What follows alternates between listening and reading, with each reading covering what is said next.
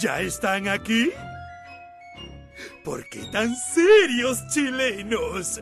Ya llegó la hora. ¿A quién esperaban? ¿A Batman? Ya comienza Somos Legión. Pongan su mejor cara.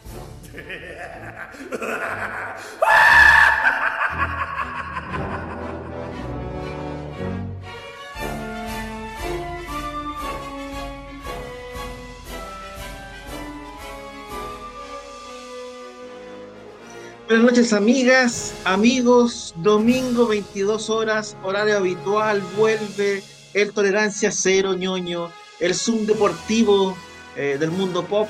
Esto es El Somos Legión, el web show que le el fútbol, sí. El web show que le gusta a la gente, Somos Legión. ¿Cómo estás, Michael Vilovich, el ruso? Bien, tío Claudio, bien, semana corta para nosotros porque el martes hicimos el programa anterior, así que primera vez que vamos tan, fuimos tan seguidos. Eh, bien, interesante, entretenida semana con el final de Invencible, que yo creo que vamos a esperar a la convocatoria completa del equipo para poder comentarla. Y la verdad que me dio un festín de mucha película eh, antigua, china, eh, de, de- artes marciales, solamente como para sacarme la rabia de Mortal Kombat, weón. Hasta vi la Mortal Kombat original, weón, como para quedar más satisfecho con mi hambre de arte marcial. Así que bien. Bien. Para bien. superar el fiasco eh, que significó Y le, eh, y le Mortal sigue Kombat- yendo bien, weón. Sí, que sí, bueno, lo comentamos la vez pasada respecto de la, de la alta recaudación y alto, al- alto rating o, o, qué sé yo, beneficios, ingresos que le ha significado, que significado Mortal Kombat eh, a Warner. Y las Eh, notas buenas, contra-. Le han puesto buena nota, weón. Es que es raro. contra todo pronóstico, la gente le gustó mucho. Yo no sé si tiene que ver con que a la gente le gusta mucho la franquicia, ¿cachai? Eh, y además hoy día ya se habla incluso de, de esta campaña para que Ryan Reynolds entre a la... Como Johnny Cage. como Johnny Cage, ¿cachai? Quintuplicando el presupuesto de la primera parte.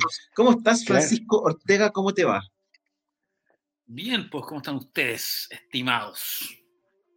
Bien, pues acá estamos eh, terminando una semana o empezando una semana, depende cómo se vea, eh, que estuvo marcada, como decía el ruso hace unos momentos, por eh, el final de temporada de, de Invencible, una serie que uno siempre dice, no, mira, una serie que fue de menos a más, el típica como comentario de serie Marvel. Esta es una serie que fue de más a más, una serie que no bajó nunca la guardia y que pareja. y que además en, en- en su último capítulo no solamente fue mantuvo el, el nivel, sino que te diría yo que dobló o triplicó o quintuplicó la apuesta, probablemente regalándonos algunas de las escenas más brutales eh, que hayamos visto en, eh, en el streaming y más brutales que hayamos visto en una ani- animación eh, occidental, digámoslo. Sí, es verdad. Se- separo, separo el tema japo porque obviamente los japoneses están locos en el fondo y tienen otro, otro No, no, escala las de- películas, no. Sí, sí, sí, sí, sí. Pero, en términos de de... la mítica, de la mítica nomás, pero no, pero tenés razón, en, en- en lo que es violencia explícita en un cartoon, porque esto era un cartoon gringo, como yo no recuerdo haber visto así, ni siquiera en películas como, como de adultas, tipo heavy metal. Eh, No, Así, no, así con tan nivel de... Porque, Sí. o sea, la, la serie completa fue muy violenta, pero es que el último capítulo, porque además eh, hay un rollo ahí de padre, el, el- el rollo del, del- del- del lazo entre los dos personajes hace que la, hace que la escena haya sido especialmente chocante a rato, po, porque básicamente es una es un vínculo el que, el que está en, en disputa ahí y además toda esa escena cuando, cuando, cuando Invencible trata de, de- de salvar a esa niña y a su, a su hija en el edificio que se derrumba en Chicago y queda, queda con el brazo. Bueno, no, nada que decir, fue, fue sí, Aparte, como te digo, que- también una apuesta buena en ver animación. weón. Yo me acordaba de, de la muerte de Superman en algunos momentos, algunas caras de los dibujos que hacen a Omni-Man. Dije, bueno, esto es como estar leyendo Muerte y Retorno en los 90. Fue acuático. Hay un tema que tiene que ver con, con- con la escala a la que se hacen las cosas también, ¿cachai? Porque claro, eh, el programa anterior, a propósito de Mortal Kombat, nos, Mortal Kombat, nos acordábamos mucho de la animación que hicieron de Mortal Kombat y cómo los Fatality eran especialmente brutales y estaba súper eh, era una violencia súper explícita también. También estamos hablando en ese caso de animación occidental, pero aquí hay un tema con la escala eh, que te muestra, que, que tiene, tiene varias cosas interesantes y, y qué bueno que el ruso se acuerda de la muerte de Superman. La muerte de Superman era una, fue una, una saga que tenía una particularidad bien especial, donde los, que algo que comentó eh, Jerry Ordway, y lo he comentado varias veces, tenía que ver con, con que a ellos les interesaba mostrar un poco eh, qué pasaba con la gente cuando se producían estos grandes enfrentamientos de estos super seres o estos semidioses, eh, que era algo que hasta ese momento los cómics no abordaban, y lo abordaron en profundidad, más en, en, en como el, el funeral con amigo, qué sé yo, como las consecuencias a nivel calle. Y en este caso, en la, eh, la pelea podría haber sido una pelea, no sé, tipo Dragon Ball, pero Dragon Ball siempre como que están en, en desiertos, tengo la, la, la impresión, yo en planetas, pero en el fondo cuando se te producen estas grandes como masacres o hecatombes, tú nunca ves a la gente realmente, ¿cachai? En general, no ves a la gente. Aquí era la gente desmembrándose, ¿cachai? Y además en acá, primer plano. acá lo hicieron como si fuera un desastre natural, porque recuerdan que eh, Omniman le pega un, un combo a, a, Invencible y lo lanza a la mierda. Y después corte y está ahí en Chicago, la gente tomándose un cafecito, bla, bla, bla, todo feliz, y empieza a ir y la gente comienza a mirar hacia un edificio que está al fondo, ¡pah! se hace un hoyo en el edificio, cae como, una, como un meteorito, y cuando Omniman se levanta, cuando Invencible se levanta y mira a su alrededor y ve toda la cagá que dejó él, weón. Gente. Y ahí tú decís, chucha, weón. Y después viene solo lo peor, ¿no? Solo pueden porque empeorar. Porque además esa destrucción es. Eh, no solamente lo bajan a nivel calle, sino que le ponen rostro. Sí. Es, es el papá que está comprando una helada a la niña, ¿cachai? Es un, eh, el papá que va de la mano con su hijo, ¿cachai? Entonces, en el fondo tratan como de humanizar eh, al actor secundario, por decirlo de alguna manera. Pero las familias no son... que van en el metro, por la escena del metro es brutal. Las familias o sea, por eso que... le, le, ponen nombre al, al, al, personaje de polera roja de Star Trek, ¿cachai? Al sí. típico weón que moría en los capítulos le ponen nombre, apellido y la familia, ¿cachai? Es interesante lo que hicieron, es buena la apuesta en ese sentido, ¿cachai? Muy, muy buena. Brutal, y es bien, efectivamente, bien carnaza lo que hicieron, pero tiene que ver con, con en el fondo, mostrar, creo yo, la otra cara del, del destrozo o del efecto de, los super seres en general. Es como, no sé, po, en general tú hay una película, hace poco veíamos King Kong contra Godzilla y daba lo mismo que cayeran edificios y que chocaran y, y, y nadie le importaba. No fue tema, no, en ningún momento era, oye, pucha, es que hemos perdido no sé cuántas vidas. Daba lo mismo. ¿sí? En claro. este caso era poner la cámara un poquito más a ras de suelo y decir, oye, aquí están en el fondo, chuta, están, eh, son familias que se están destrozando. ¿sí? Hay todo un rollo también que en el caso de los gringos rememora mucho al, al siempre al, al, al, 11S en términos de la magnitud, de la escala, del drama posterior, ¿cachai? Ellos quedaron también con ese rollo y, y hacen el link acá, Eh, lo que hace la cuestión obviamente más emotiva, más brutal todavía, y le da al cierre, a la trama, al fondo, un, eh, una magnitud respecto del nivel de cagazo, en el fondo, que que es súper chora, es súper interesante como, como tema, además. Más, ¿Sabes lo que a mí me gustó? Tenía capítulos más largos, ¿no? Sí, tenía capítulos, no, no, o sea, no eran de media hora como la mayoría de las series animadas, eran capítulos de, 45, de una hora. creo. 45, sí, 45, 49 minutos podían ser más o menos. Porque Así además que...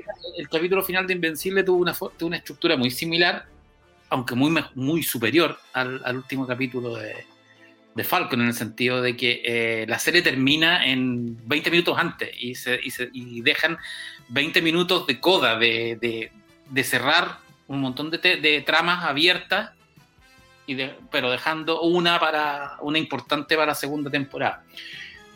Pero no se siente. Po. Yo creo que, te, yo creo que el, el, la primera parte del capítulo está porque el capítulo empieza en alto. O sea, en un momento el capítulo no te deja nunca, no te suelta nunca y es cagazo contra cagazo y, puñetazo contra puñetazo y, sangre y, y, qué sé yo, y huesos rotos y, tú... Uh, uh.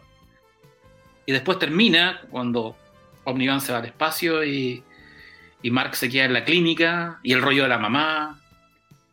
y comienzan a cerrar todos los cabos sueltos. Cómo crece, eh, cómo crecen los, los superhéroes, los Teen Titans, digamos, cómo, cómo se levantan como una como, como, maduran con este hecho, pero también quedan un montón de secretos de, que, que están en el cómic que deberíamos ver en, en, la próxima temporada. Pero yo quedé demasiado contento. Yo sé que la serie la vi, me la ayer me la repetí, anoche me la, me, no entera, pero dije ya necesito verla de nuevo y verla con, como apagué el teléfono para verla, con, para verla. Concentrado. Además que, además que mi, Además que mi ritual con la serie era verla tomando desayuno los viernes, pues, y, no era una serie como para ver que puedo tomar desayuno. Pero nada, bien, weón. yo quedé como... ahí lo que pasa, Juan, es que, porque tú podés decir que la, serie, claro, una sacada de chucha de, de, principio a fin, obviamente sacando los minutos de finales, pero no es así, ¿cachai? Cada sacada de chucha era simbólica de algo. Ponte tú la escena del avión, del piloto, es, es un nodo a cuántas películas de superhéroes donde salvan al piloto. Si tú te acordáis de Iron Man, donde el weón lo van persiguiendo, donde el piloto sale, la misma secuencia. Iron Man baja corriendo para salvar al piloto, aquí es la misma weá, la misma preocupación del héroe, pero llega Omni-Man, compadre, y dice, vale, callampa. Se acabó bueno, la escena. Se acabó Avengers, el esfuerzo del héroe. La verdad que en Avengers cuando Hulk se tira arriba de un F-35 y vamos... ¿Cachai? Por eso te digo, o sea, si tú tomáis las películas de Superman, la primera escena heroica del weón es salvando a un avión, un helicóptero, a alguien que va cayendo. Siempre llegamos, es como, es como un, no sé si llamarlo como un, tipo de, de demostración de, de, poder que es muy importante y aquí en el fondo lo que hiciste fue, lo mataste de una. Esa, toda esa escena, esa pequeña escena, digamos, la encontré buenísima, por eso dije, bueno, la cagó como acá, toman todas estas películas, todo lo que ha pasado y básicamente Omniman dice, ahí que esto es un desperdicio, tac, ¿cachai? Después vaya a la escena del metro, después vaya a la escena en la montaña, va a ir repitiendo distintos, distintos lugares y locaciones donde normalmente los superhéroes tienden a brillar y aquí este vuelo los da vuelta y en el fondo lo, lo, los deja como algo medio perverso, ¿cachai? Y entretenido. Me gusta, me gustó que fuera no solamente una sacada de chucha sin sentido, sino que cada escena tenía un sentido, por lo menos para mí, ¿cachai? Es que, y termina es bien. Es que es una historia de padre e hijo, o sea, ya desde ahí todo tiene sentido. Ahora, más allá, ¿Se imaginan esta serie en imagen real, en acción real? Yo creo que nadie se arriesga a hacer una serie así en acción real. No, la saca de los dientes es brutal, weón. Tendrían que sacarle, sacarle harto ketchup. ¿Cómo estás, Daniel Hernández Chazam? Estamos conversando sobre el final de Invencible. Me imagino que te encantó. No sé por qué me tincan, pero ¿qué te pareció? Y si estuvo, estuvo a, eh, el cierre a la altura de lo que esperabas, tú como fanático sí. de del cómic. Sí, ¿sabéis que lo, lo, más divertido del cómic es que todas estas escenas no salían? Pues. sale la, el, edificio que se cae, pero sale una viñeta, dos viñetas, el tren sale de una, dos viñetas. No era una cosa, acá le expandieron un poco todo lo que era el gore. Que, es necesario para mostrarte cómo ca cambia todo. Ahora se entiende un poco más, ahora que como un orden más del cómic que antes. Oye, y la escena de, cuando muestran los ultramitas, weón, ahí dense cuenta que más o menos ese es el nivel de futuro. La calle no. Como, son como, es que ahí alguien lo decía, son como Saiyajin. Si tú te acordáis un poco lo que te mostraron al principio los Saiyajin, que son una raza que, se, que básicamente matan a los más débiles, ¿cachai? Y van a conquistar planetas, tiene un, algo muy similar, ¿cachai? Sí, sí. La, está la, buena la, la escena. No, lo, por eso, pero para, para que te vayas viendo el nivel de carna, carnicería que viene a futuro, dándote cuenta que ya existen ya unos grupos. No sé, hay, hay, hay, hay, alguien que, hay, digamos, claro, te plantean en el fondo que vienen un grupo que va a tratar de hacerle frente, ¿cachai? Por eso, no, no, no, pero, Oye. pero faltan hartos cambios, o sea, o sea, acá ya están las cosas, ya están puestas arriba de la mesa. Yo te digo que dos temporadas, yo creo que esta serie tiene mínimo deben ser unas seis, para contar más o menos todo lo que viene. ¿Crees tú? Pero fíjate, saca cuenta, po. son cinco peleas heavy en la serie. En el sí. cómic son cinco grandes peleas. Acá mm. viste una. no he visto más que una sola. Que la más chancha todavía para encima. Eh, sí, pues tenía y Chaza, en términos, en términos de, de lo brutal y lo sangriento, ¿tú dirías que eh, la adaptación eh, animada es más brutal que el cómic? Eh, o, o, sea, la, la escena, la, la, la, destrucción acá se ve, po. lo otro se ve en escena pero no es tan explícito. Acá sí, po. la escena del tren acá cuando el weón le estáis tirando el tren encima y vais viendo cómo vais reventando gente y, lo- y la gente no se revienta contra eh, no es un choque, sino que se revienta contra él. ¿Te fijáis Sí, sí. que al final no, no es una, no, no es como es como diferente porque no- él fue el culpable, indirectamente. Su cuerpo fue el que desintegró a la gente, no fue lo, Sí, cuando va a rescatar a la, ni- a, a la niñita, te fijáis que acá, por ejemplo, el Gor no, te mataste niños. Porque Sí. que en general no se mata niños. No, no. ¿En qué, en qué hay- había un, había un, super, un supergrupo de, de, en Image en los 90? No me acuerdo si era Web, no, no, Webworld tenían armadura. O sea, había uno de estos Wildcat, Cyberforce, No, Wildcat. eh, eh, donde había una mina que era básicamente Superman. No, Kate Fairchild, po, weón, que en el fondo si la tocaba y te cortaba, y porque la weón era tan Sí. dura que, que, que no la si te, si te, te- si le agarráis el pelo te quedáis sin dedos, porque los pelos eran como vidrio, eran, eran, eran acero. Entonces, acá también, pues bueno, el weón es acero puro, el weón lo pone de escudo contra, a- a- contra el metro. Y pero el está despierto. weón, porque en el fondo él está es despierto. Sí. Está despierto, está viendo cómo está reventando a toda la gente. esa Pero esa escena, esa weá fue brutalísima. Yo sé que nunca La había visto esa wea. una wea así en una, en una, en- bueno, habíais visto que mataran niños. Niños No, generalmente no se muestran nunca. Sí. Niños no niños. mueren, mueren, mueren tres perros en la. Bueno, ese Lo que pasa es que además hay un, hay un tema con los gringos. Yo diría que, claro, si uno dice, bueno, de muerte, eh, hecatombe y qué sé yo, sangre, gore, los japoneses llevan, van 10 cuadras más adelante. tampoco. Pero los gringos, pero los gringos tienden a ser súper conservadores en términos de eh, muertes, ¿cachai? Por sangre, sexo, todo, ¿cachai? Y en este caso, eh, claro, el tema de la muerte de niños es bien heavy porque además en este caso es bien explícita. Además, ¿cachai? No es Es que le rompan la cabeza, pero, pero te muestran en el fondo que murieron, te muestran, es es súper... eh, Te muestra el cadáver, te súper poco la gringa en mano. ese- Sí, porque queda con el brazo. No, Bueno, es... y, y- oye, y esta serie tiene otros tabúes. Bueno, eh, no, eh, no sé si era spoiler, pero hay violación. Hay una violación explícita también en el cómic que la van a tener que mostrar si le queréis seguir con la serie. O sea, por eso ¿Sabéis digo que la creo que- serie.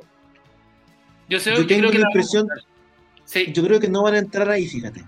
no, Es que- pero es que va- es necesaria. Va para allá y tienen que mostrarla. Es que si mostraron cosas, si, mos- si mostraron, no, no tienen, no, yo creo que sí, yo creo porque es importante. No es una, No es no cualquier es cosa. detalle. Eh, no es un detalle. Bueno, te digo, la que el- de alguna manera ya, ya se hacen cargo de, la, de, de, de relaciones abusivas cuando el weón, cómo define a la mamá, pues weón. Sí, po.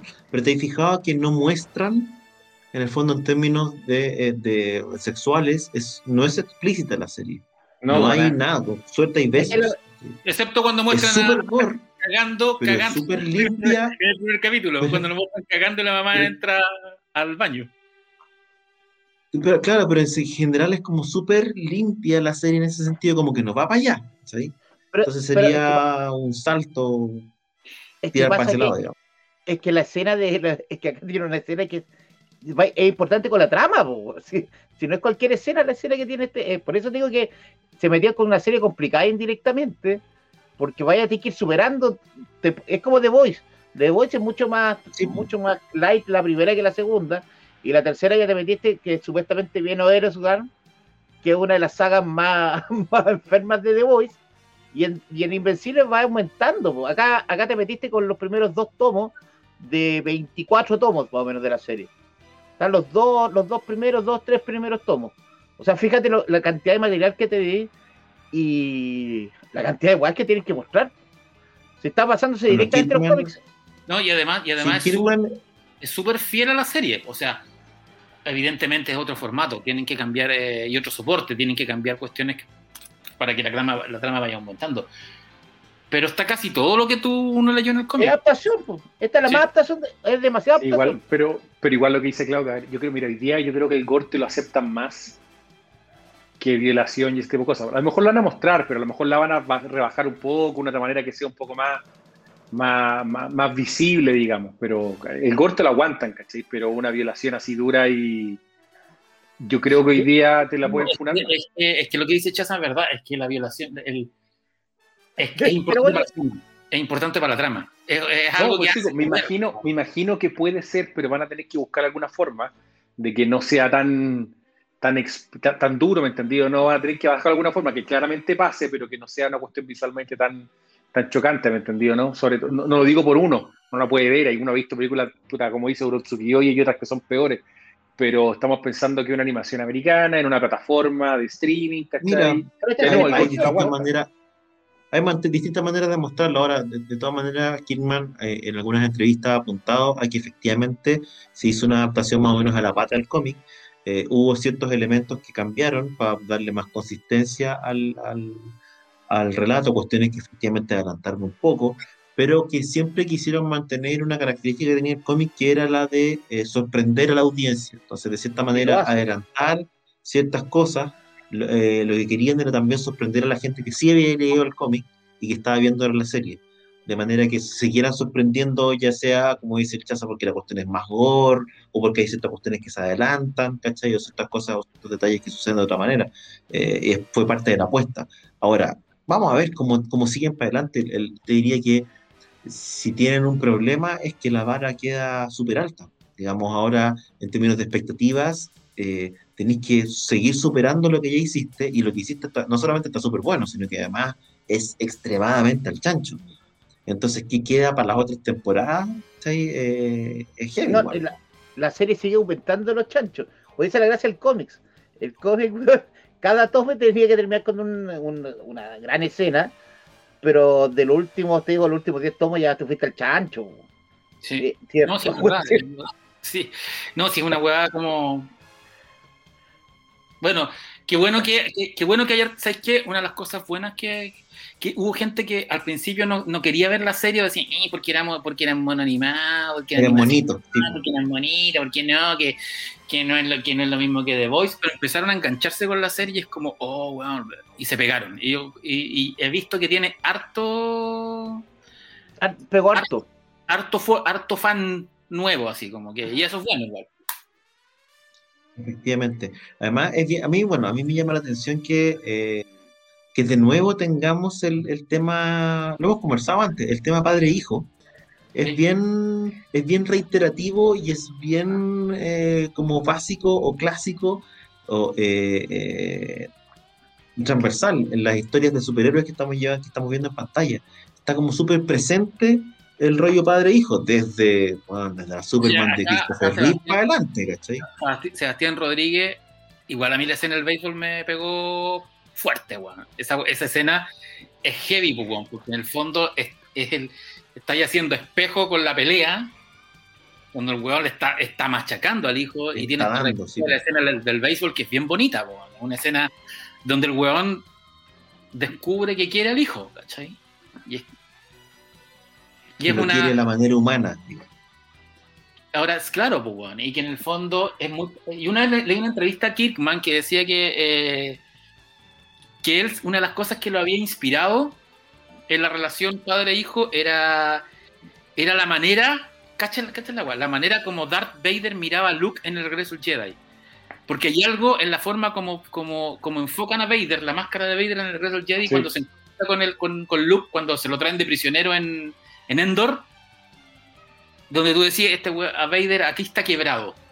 ¿Cachai? Pero es un Pero tan- conoce. weón. fuerza tan- una fuerza absoluta del mal que no se puede quebrar.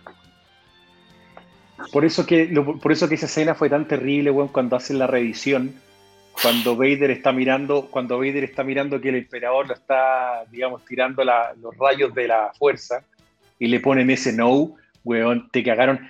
La escena original era perfecta. Un Vader, ¿no es cierto? Que el traje ya no estaba brillante, un Ah, Vader el- estaba el- destruido. el- no llega, mira para el lado, Dios, emperador y lo mata, y después le ponen ese no. Weón, ahí te, te, lo, te cagaron una escena brillante, weón, del cine. Una película que no es la mejor, pero puta que te la cagaron, weón. Sí, pues bueno, es que además le lim- Me limpiaron, cagaste, Juancho, me acordaste algo que me un dolor muy grande en mi, mi juventud. Limpiaron el traje, porque el traje ya no está sucio, sucio como estaba originalmente, lo, lo hacen ver más brillante y, y el no es horrible, weón. Es horrible, weón. No, el no, el no, es, el no es, una, es, un, es un pecado tan grande como que este, como que eh, eh, dispare primero. No, No, no. se me había olvidado el no, weón. Qué terrible. Tú no te metiste en esa tierra, weón, ¿cachai? Pero Oye, tú- nada que ver, un dato freak. Necesito dar un dato freak porque por esas casualidades de la vida hoy día aprendí una wea. Una wea que tiene que ver con algo que, que, que Russo dijo hace un rato, los camisas amarillas de Star Trek. Yo pensé que los camisas amarillas de Star Trek eran un invento. Camisas rojas, camisas rojas. camisas rojas. Porque la rojos amarilla, la amarilla es la del capitán. Sí, pues, la- los rojos eran, eran un invento de Star Trek para los secundarios que se deshacen, que, o sea, que los que se mueren. Pero estaba viendo, cacha, una weá en, en, en YouTube, estaba viendo un documental sobre la historia de los portaaviones. Y los camisas rojas en los portaaviones son los weones que están arriba de la, de la, de la cubierta de vuelo haciendo, la- lanzando los aviones y son los weones que tienen la pega más peligrosa del mundo y los weones que más mueren porque a veces la, la- qué sé yo, la, el- turbina. aviones, la chupada de la turbina. hélices, o las hélices cuando tenían en la, en la Segunda Guerra Mundial los hacían mierda. Y por eso usan guas rojas, usan guas rojas, porque el- durante la Segunda Guerra Mundial los buenos tenían que operar aviones a hélice, po. Entonces, y, lo- y la hélice te chupa y te decía mierda, y perdían brazos y toda la weá. Entonces, el rojo hacía que no se viera tanto la sangre. Así que de ahí viene, weón. Y el weón decía, y claro, y, y- y hacían el, el- el vínculo. En Star Trek, los camisas rojas eran por esto. Sí, por pues, esto. weón, que no tiene nombre, que le da lo Ah. mismo y morían. ¿Cachai? Así que pero todo, cuando, todo, todo tiene sentido, weón. todo pero cuando volví un poco al. al- ¿Y la a lo chaqueta que- amarilla es para que se te vea la sangre? No, los chaquetas amarillas son, eh, son lo- de hecho los chaquetas amarillas son, son oficiales también, pero son oficiales de, de cubierta, no, no Yo los pensé los- en- Yo en pensé que los chaquetas amarillas eran los que defendían al supermercado. Claro, Ah, lo que, lo que te tirándote- cagan los asados. ¿Vos, te- vos tenés un colega dibujante casi que se ponía chaqueta amarilla, ¿no? Oye, eh, ¿sabéis Joder. ¿Sabéis que me, di- me di cuenta ahora que se acabó Invencible que nos queda como un vacío igual, ¿cachai? En términos de... Puta, de Eh, serie no hay de nada. serie- weón. No, la próxima semana parte Júpiter Legacy, parte la próxima, el próximo viernes. Y El parte próximo lo- viernes parte El tenemos, siete. bueno, el, el martes es May the 4th y parte La Remesa Mala. ¿Cuándo parte el Oye, martes? ¿Qué traducción, qué traducción de Morondanga se mandaron los españoles ¿Cuándo? con The Bad Batch? ¿Cuánto, par- cuánto par- pa- parte el martes o el viernes? Eh, May the 4th, ¿cuándo es 4? Eh, el martes. El martes Ah. parte la remesa. 7, mala. y el 7 que el viernes parte Júpiter Legacy. Pero la van a tirar entero o va a ser también semanal. Uh, ¿Sabes qué buena pregunta, güey? Yo creo que la van a tirar entera. Es que, o sea, si es Netflix, Netflix- tendría que tirarla entera, po. Netflix, ¿Netflix tiene cosas semanales? Sí, pues. Ah, ¿Qué, qué cosas Pero que no son de semanales ellos. tiene Netflix? pero es que no son de ellos. Las series, Cuando no de, son de ellos. las series de Star Trek son semanales. Pero no son de No, ellos. Pero Pero por no son ejemplo, de ellos. depende. Claro, cuando nosotros. Pero ejemplo, Luis Miguel es de ellos. Jordan, Pero Luis Miguel Luis es de Miguel ellos. es semanal. Pero Luis Miguel se estrena primero en México, creo, Pancho. ¿O no? Y en México es semanal. ¿En televisión abierta o estoy muy equivocado?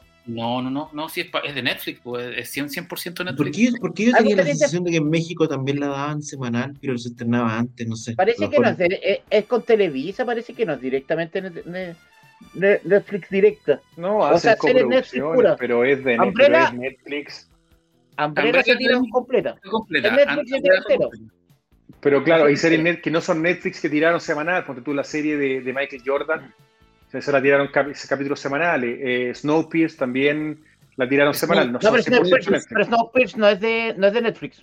No, pero por eso te digo, repito, no Netflix han Stars. tirado semanales. Sí, y, y la serie con de Michael Jordan, el último baile, era de ellos, pero en asociación con, no me acuerdo Con E si ESPN, creo, no me acuerdo. Claro, también No, digo, no, las series, las series propias Netflix, yo me acuerdo que hayan tirado semanal, no. Coproducciones o, de, o producciones de terceros, sí, ¿cachai? O sea, va a tener Júpiter sí. Legacy completita. Qué bueno. Yo estoy esperando, weón, el último, la última temporada 4 de Castlevania, weón, ¿viste el trailer? No, weón, se viene buena la y sigue temporada. Warren Ellis. Y sigue Warren Castlevania, Ellis, weón. Castlevania es buena, weón, es buena. Es Ahí viene, buena, Love, sí. Death- viene la 2 del Sí. Love, Death and Robots. Love, Death and Robots. Gran Y el- serie, weón. Y el trailer se ve bien bueno en Love, Death Robots, weón. Bueno, sí, Netflix se tiró una peliculaza también este fin de semana, la de los Mitchell versus los robots. Es una Sí. maravilla la película, weón. No la vi. Yo no la he pero visto y no la tiré en flores. Es, Sí. la, es más entretenida que la cresta. he visto solo buenos comentarios. Aquí dicen que Netflix dice en volumen 1 disponible el viernes de Jupiter. Legacy. Vamos a ver, así que puede que tiren toda la serie, efectivamente. Sí, Y, y otra y, y me recomendaron otra película de Netflix, una wea española, que dicen que también está muy buena, que se llama el que estrenaron el viernes, película. ¿Cachai que Netflix está haciendo películas? Están como. Sí, pues bueno, si este mes, este mes se estrena la película de los zombies también, por la, eh, A- Army la, del, la, la del Mesías de Chazam. Oye, weón, para con esas publicaciones, Chazam. Ya, weón, este weón parece, no sé. Puta, weón, yo creo que estoy esperando que es le que- invite a su casa, weón. Yo soy uno de los apóstoles. La cagó este weón, este weón está Por peregrinando. eso me dejé la barba, me quiero parecer a. Pedro. Me quiero parecer a. Pedro. ¿Cuándo es lo de Zack Snyder, Chaza? El 18 me parece, 18 o el 23, no me acuerdo exacto. Ya, Pues tampoco ¿sabes qué para está- aquello, viene ¿no? tan- es tan grande la batalla que hay entre los, los estudios, weón, que están sacando todos los fines. Este fin de semana salió la película también de Amazon de Tom Clancy. Sí, La- no remorse. Sí, la empecé a ver y no. La vi, no- no pude. Sí.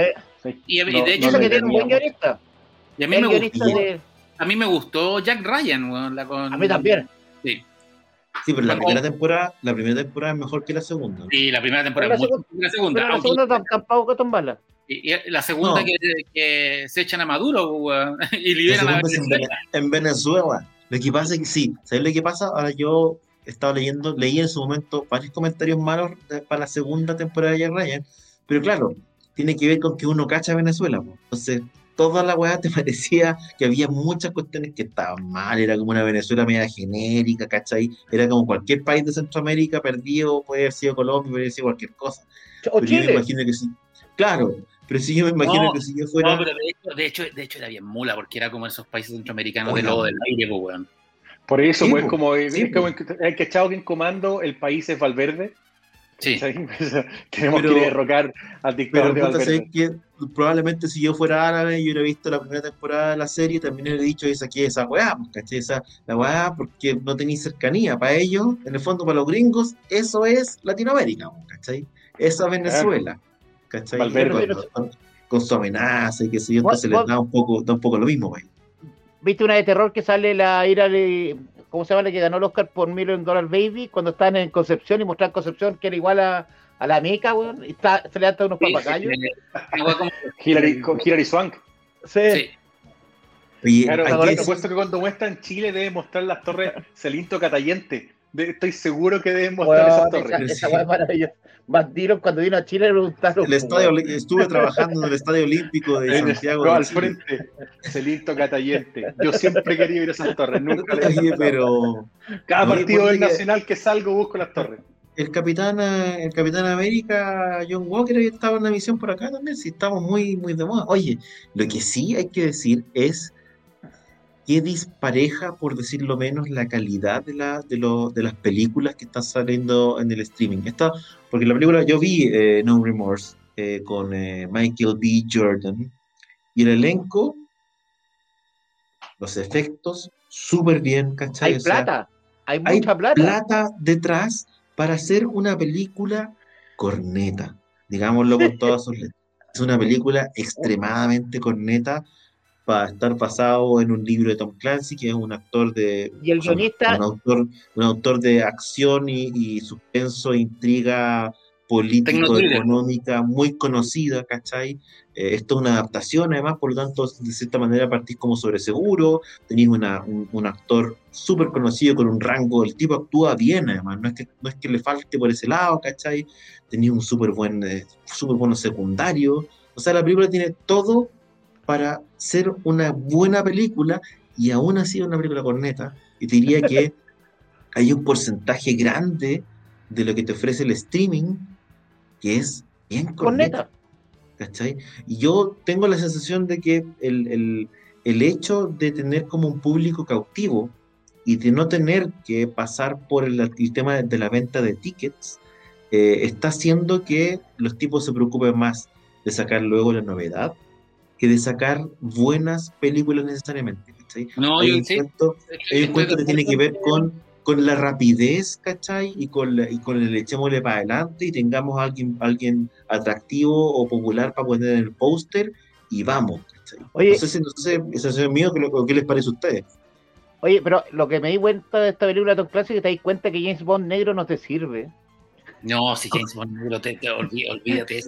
Weón, ¿Cómo lo mandáis a Rusia? Lo mandaste acá a Rusia, weón, y tiene que pasar piola. ¿Cómo pasáis? No podéis pasar piola, po, Ese es como el chiste, weón, la cagó, no, si en Rusia no hay la negro. cagá, por- no te funciona, weón. ¿Cómo lo mandáis a Suecia? ¿Sabes cuál es el tema? Yo creo que lo que dice Claudio es que yo pienso que hoy día los gallos. A ver, Netflix anunció de que para 2022 ya aprobaron un presupuesto de 16 billones de dólares para hacer producciones. 16 billones de dólares, ¿cachai? Mil millones, 16 mil millones de dólares en, en lenguaje, ¿no es cierto?, español. Es mucha plata. Cuando nosotros hablamos de una producción millonaria, son 800, mil millones de dólares. Podría ser 16 Avengers con, esa, con ese presupuesto. ¿Cachai? Pensando en producción, postproducción, sueldo actor, un montón de cuestiones. Pero no calidad, po. A lo que voy, a lo que voy es que tenéis mucha. ¿Sabes cuál es el problema cuando tenéis plata para bañar yegua? El problema es ese, que te ponía a bañar yegua. ¿Cachai? No te preocupáis efectivamente de si lo que estáis haciendo es bueno o es malo. Porque en el fondo empieza a caer la plata nomás y empiezan a agarrar. ¿Y qué es lo que pasa? Hoy día no tenéis, y aquí Pancho y Claudio, ustedes yo creo que pueden aportar mucho en eso, decir cuántos guiones buenos efectivamente te pueden llegar, ¿no es cierto?, a la mesa con un presupuesto así delgado, ¿cachai? Porque en el fondo tú tenés que ocuparlo, si el problema es ese, o sea, cuando te pasa la plata, compadre, usted la tiene que ocupar. Porque vino el tío rico arriba y le dijo, aquí tiene la plata, ocúpela. Y los hueones seguramente no deben recibir muchos, muchos guiones buenos. y tiran para adelante Es lo que está pasando ahora. En Chile. Llegan 10 kilos de cocaína y al final lo que está, canoa, claro. No, mira, lo que está pasando es, que como, es que como no hay, no hay estreno en cine, las plataformas de streaming se están llevando estrellas a huevones que en el fondo le dicen ya, eh, queremos que haga una película. Ya, bacán. Pero yo la quiero escoger. Y, son, y los actores están escogiendo guiones. ¿Cachai? Los actores están, trayendo. Quiero hacer un weón que ya, bueno, quiero hacer una película donde quiero matar un dragón, así que mándenme eh, propuestas de, de, yo matando dragones. Y le llegan 10 y igual la que le calienta, escoge. Entonces, de verdad vamos, vamos a estar en una crisis de buenas historias. Porque los guiones no están pasando ni por los productores ni por los showrunners, están pasando directamente por los, por los actores. Y no, los, todos los actores tienen buen gusto. Si por algo. Y todos tienen productora. Por algo algunos, algunos directores más pesados dicen que los actores son muñecos. Bueno, yo creo que ahí hay, un punto importante. Bueno. Pues es heavy eh, en el fondo, cuando, cuando lo relevante es la. ¿Qué es lo que está pasando hoy día? Hoy día lo relevante es la cantidad. ¿Cachai? Porque en el fondo necesitáis alimentar este monstruo que es, tu streaming, ¿cachai? que es tu canal. Necesitáis estar constantemente aportándole algo nuevo para que la gente quiera suscribirse, para que la gente que está suscrita sienta que le está, que le está ahí aportando algo, que vale la pena pagarlo, porque la competencia es brutal. El problema es que sí, tienes, diría que los streaming tienen una o dos películas buenas. Y tú decís, puta, esta weá es la raja, esta, esta película es ganadora de un Oscar, eh, qué sé yo. Pero la cantidad de molido que te meten es heavy, ¿cachai? Y como decíamos, no, no es que además, porque no sé, por la película esta que decíamos de Mel Gibson, eh, que es La Tormenta en Puerto Rico y la weá, se nota que está hecho con 3 pesos, pues, Con 500 pesos más que el las Montini. Pero estas otras son superproducciones, ¿cachai? Entonces, cuando tú dices, puta, aquí la plata no fue un problema, ¿cachai? Aquí fue el problema eh, específicamente de que o lo quisieron sacar rápido, o alguien le dio lo mismo, o como dice Pancho, o el guionista amigo del actor, o qué sé yo, ¿cachai? Pero nos vamos a llenar de malas películas. Al final, lo que tenéis además es como los contratos a la antigua. Es como estos contratos en la época de tipo David, David O. Selznick, ¿cachai? Cuando el actor tenía un contrato con el estudio y el estudio le ponía 10 películas y tenía que hacer las 10, fueran buenas, fueran malas, porque estaba bajo contrato. Un poco eso. Y, y, yo creo que vayamos, donde, donde los estudios de hecho van a tener su fábrica de guionistas, de hueones muy buenos, muy talentosos, pero que al final, alguien decía aquí, estamos llenos de guionistas malos, yo voy a defender a los guionistas, no porque yo trabaje de guionista, pero bueno, la mayoría de las cosas, la mayoría de las cosas que uno ve tienen muy poco del guion original. Porque el guion original guiones que son maestrísimos, son arruinados en la mesa de edición y son arruinados por los comités que finalmente deciden cambiar escenas al final. De hecho, bueno, yo soy muy amigo del, Diego Ayala, que es el guionista chileno de, Luis Miguel, y el weón me dice, bueno, le cambian todo, todo, todo, todo, la, estructura. No, no, no, porque eh, Luis Miguel pidió cambiar esto y se cambia. Ah, verdad que es productor, Luis Miguel es productor. cambia, ¿cachai? Una, una, no debería contarlo, pero lo voy a contar porque estamos en confianza. Yo estoy trabajando en una, en una serie sobre una invasión extraterrestre a Latinoamérica para un, para un streaming y, y- y- y parece que el agua va. Y el, el otro día Hasta tuvimos, hoy día. tuvimos, tuvimos un writing. No, no, si, si está todo. Tuvimos un writing room con los productores y los productores nos dicen tenemos problema con el último capítulo. ¿Por qué? Porque necesitamos que cierre y al mismo tiempo quede abierto. Pero ¿cómo chucha eso? Queremos que cierre porque a lo mejor la serie le da mal y no hay segunda temporada, pero queremos que además quede abierta para una segunda temporada. Entonces, cuando te, cuando te dan esa orden, o te dicen, por ejemplo, oye, en esta escena eh, los protagonistas, los personajes que están haciendo, necesitamos que hagan esto porque hay con compromisos comerciales, weón. O sea, uno es Esa el parte es fundamental, weón. weón. Es el o, o, o que- o el actor dice, no, es que sabéis que yo quiero que mi personaje sea borracho. Porque me pasó una vez. Pero bueno, si tu personaje no tiene. No, es que yo quiero que sea borracho. Bueno, el actor es el que manda. ¿Cachai? Entonces, dejemos de, de, de echarle la De culpa a los los guionistas. y dejemos de decir esta película tiene problemas de guion, porque en rigor las películas tienen problemas de historia o de edición, no tienen problemas de guion, porque el guion se transforma demasiado cuando está. No, Por eso no es, no, no, no es el, no es el Eternauta Ma- Mauricio Pinchilla. Ojalá fuera el Eternauta, pero no es el Eternauta.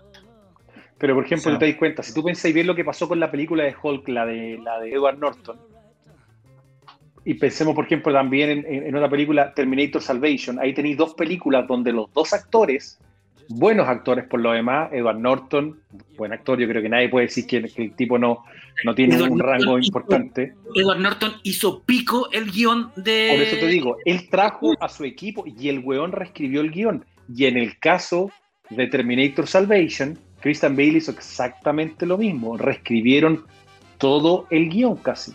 Weón dijo, compadre, yo vengo a esta cuestión, pero reescribieron todo el guion. Finalmente fueron dos películas, weón, pobres, no, no, no, no la hagamos mierda, digamos, pero fueron pobres películas, ¿cachai? Pasa Bueno, mucho que tenéis ciertos actores que, y de hecho, pero- hoy día se pero- ganan un poco el tema de lo que, ha- lo que hace de Rock, ¿tú cachai que La Roca tiene un grupo de guionistas con- Sí, de él que trabajan con él, por lo eh, que su personaje rara vez está casado. En general, es fíjense los personajes de La Roca, la mayoría son padres solteros y el buen es muy buen padre en todas las películas.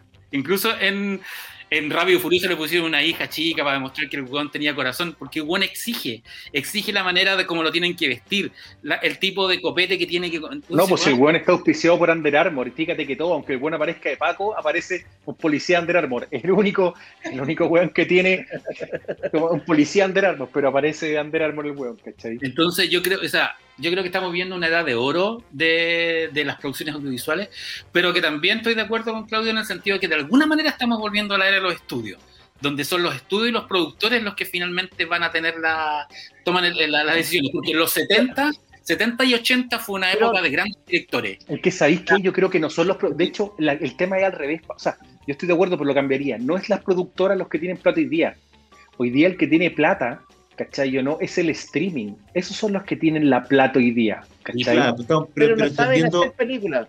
claro, entendiendo que el streaming slash estudio, en el fondo. el- No, el pero por eso te digo, ¿a que me- pasó de ser plataforma a ser generador, ¿cachai? Obvio, ¿Se pero esa que hay una, La hay una película salvedad que hizo- porque Hizo Michael Bay el año pasado para Netflix, una weá que era, y no se trataba de nada, pero era pura, pura acción. A pito Ah, de este es. Ryan Reynolds, con Ryan de Ryan Reynolds. Reynolds. Era la Sí. mierda. Era una tontera. Eh, tú decís, una- una- igual la miráis y la pasáis bien mirándola porque la, porque la pasáis bien. Furioso. Pero la weá que uno, le uno puede decir es una porquería, la weá le fue la raja, pues weón. A la, otro a la lado. que le fue bien, a la película más vista hasta el momento. Si le va la raja, el algoritmo de Netflix te dice esto es lo que quiere ver la gente. Entonces eso es lo No, perverso que- tiene, la- que tiene el streaming, porque como funcionan igual que las redes sociales, igual que Esa es la weá. Entonces, si mucha gente ve algo, ¿qué es lo que está pasando ahora con, con, Sara? Pues con la serie de que hizo el, el Chascas Valenzuela, que básicamente es una teleserie, pero mucha gente la vio, entonces el algoritmo va hacia allá y ahora todos quieren su Sara y quieren meterle el rollo de Sara a los thrillers, a las, a las de terror y todo, ¿cachai? Porque te dicen, no, esto es lo que la gente quiere ver. Y eso es peligroso en, en, en el streaming, por eso hay que, Pero- hay que agradecer islitas como fue... Bueno, yo creo que Invincible de verdad no hubiera existido si no hubiera existido The Voice. The Voice de alguna Sí, manera... pero, eh, sí, pero ojo, ojo con Invincible, que es, que es, te diría yo que ahí tú ves el poder de otro creador, de otro creador, porque en el fondo ahí tienes Sí. a Kirkman.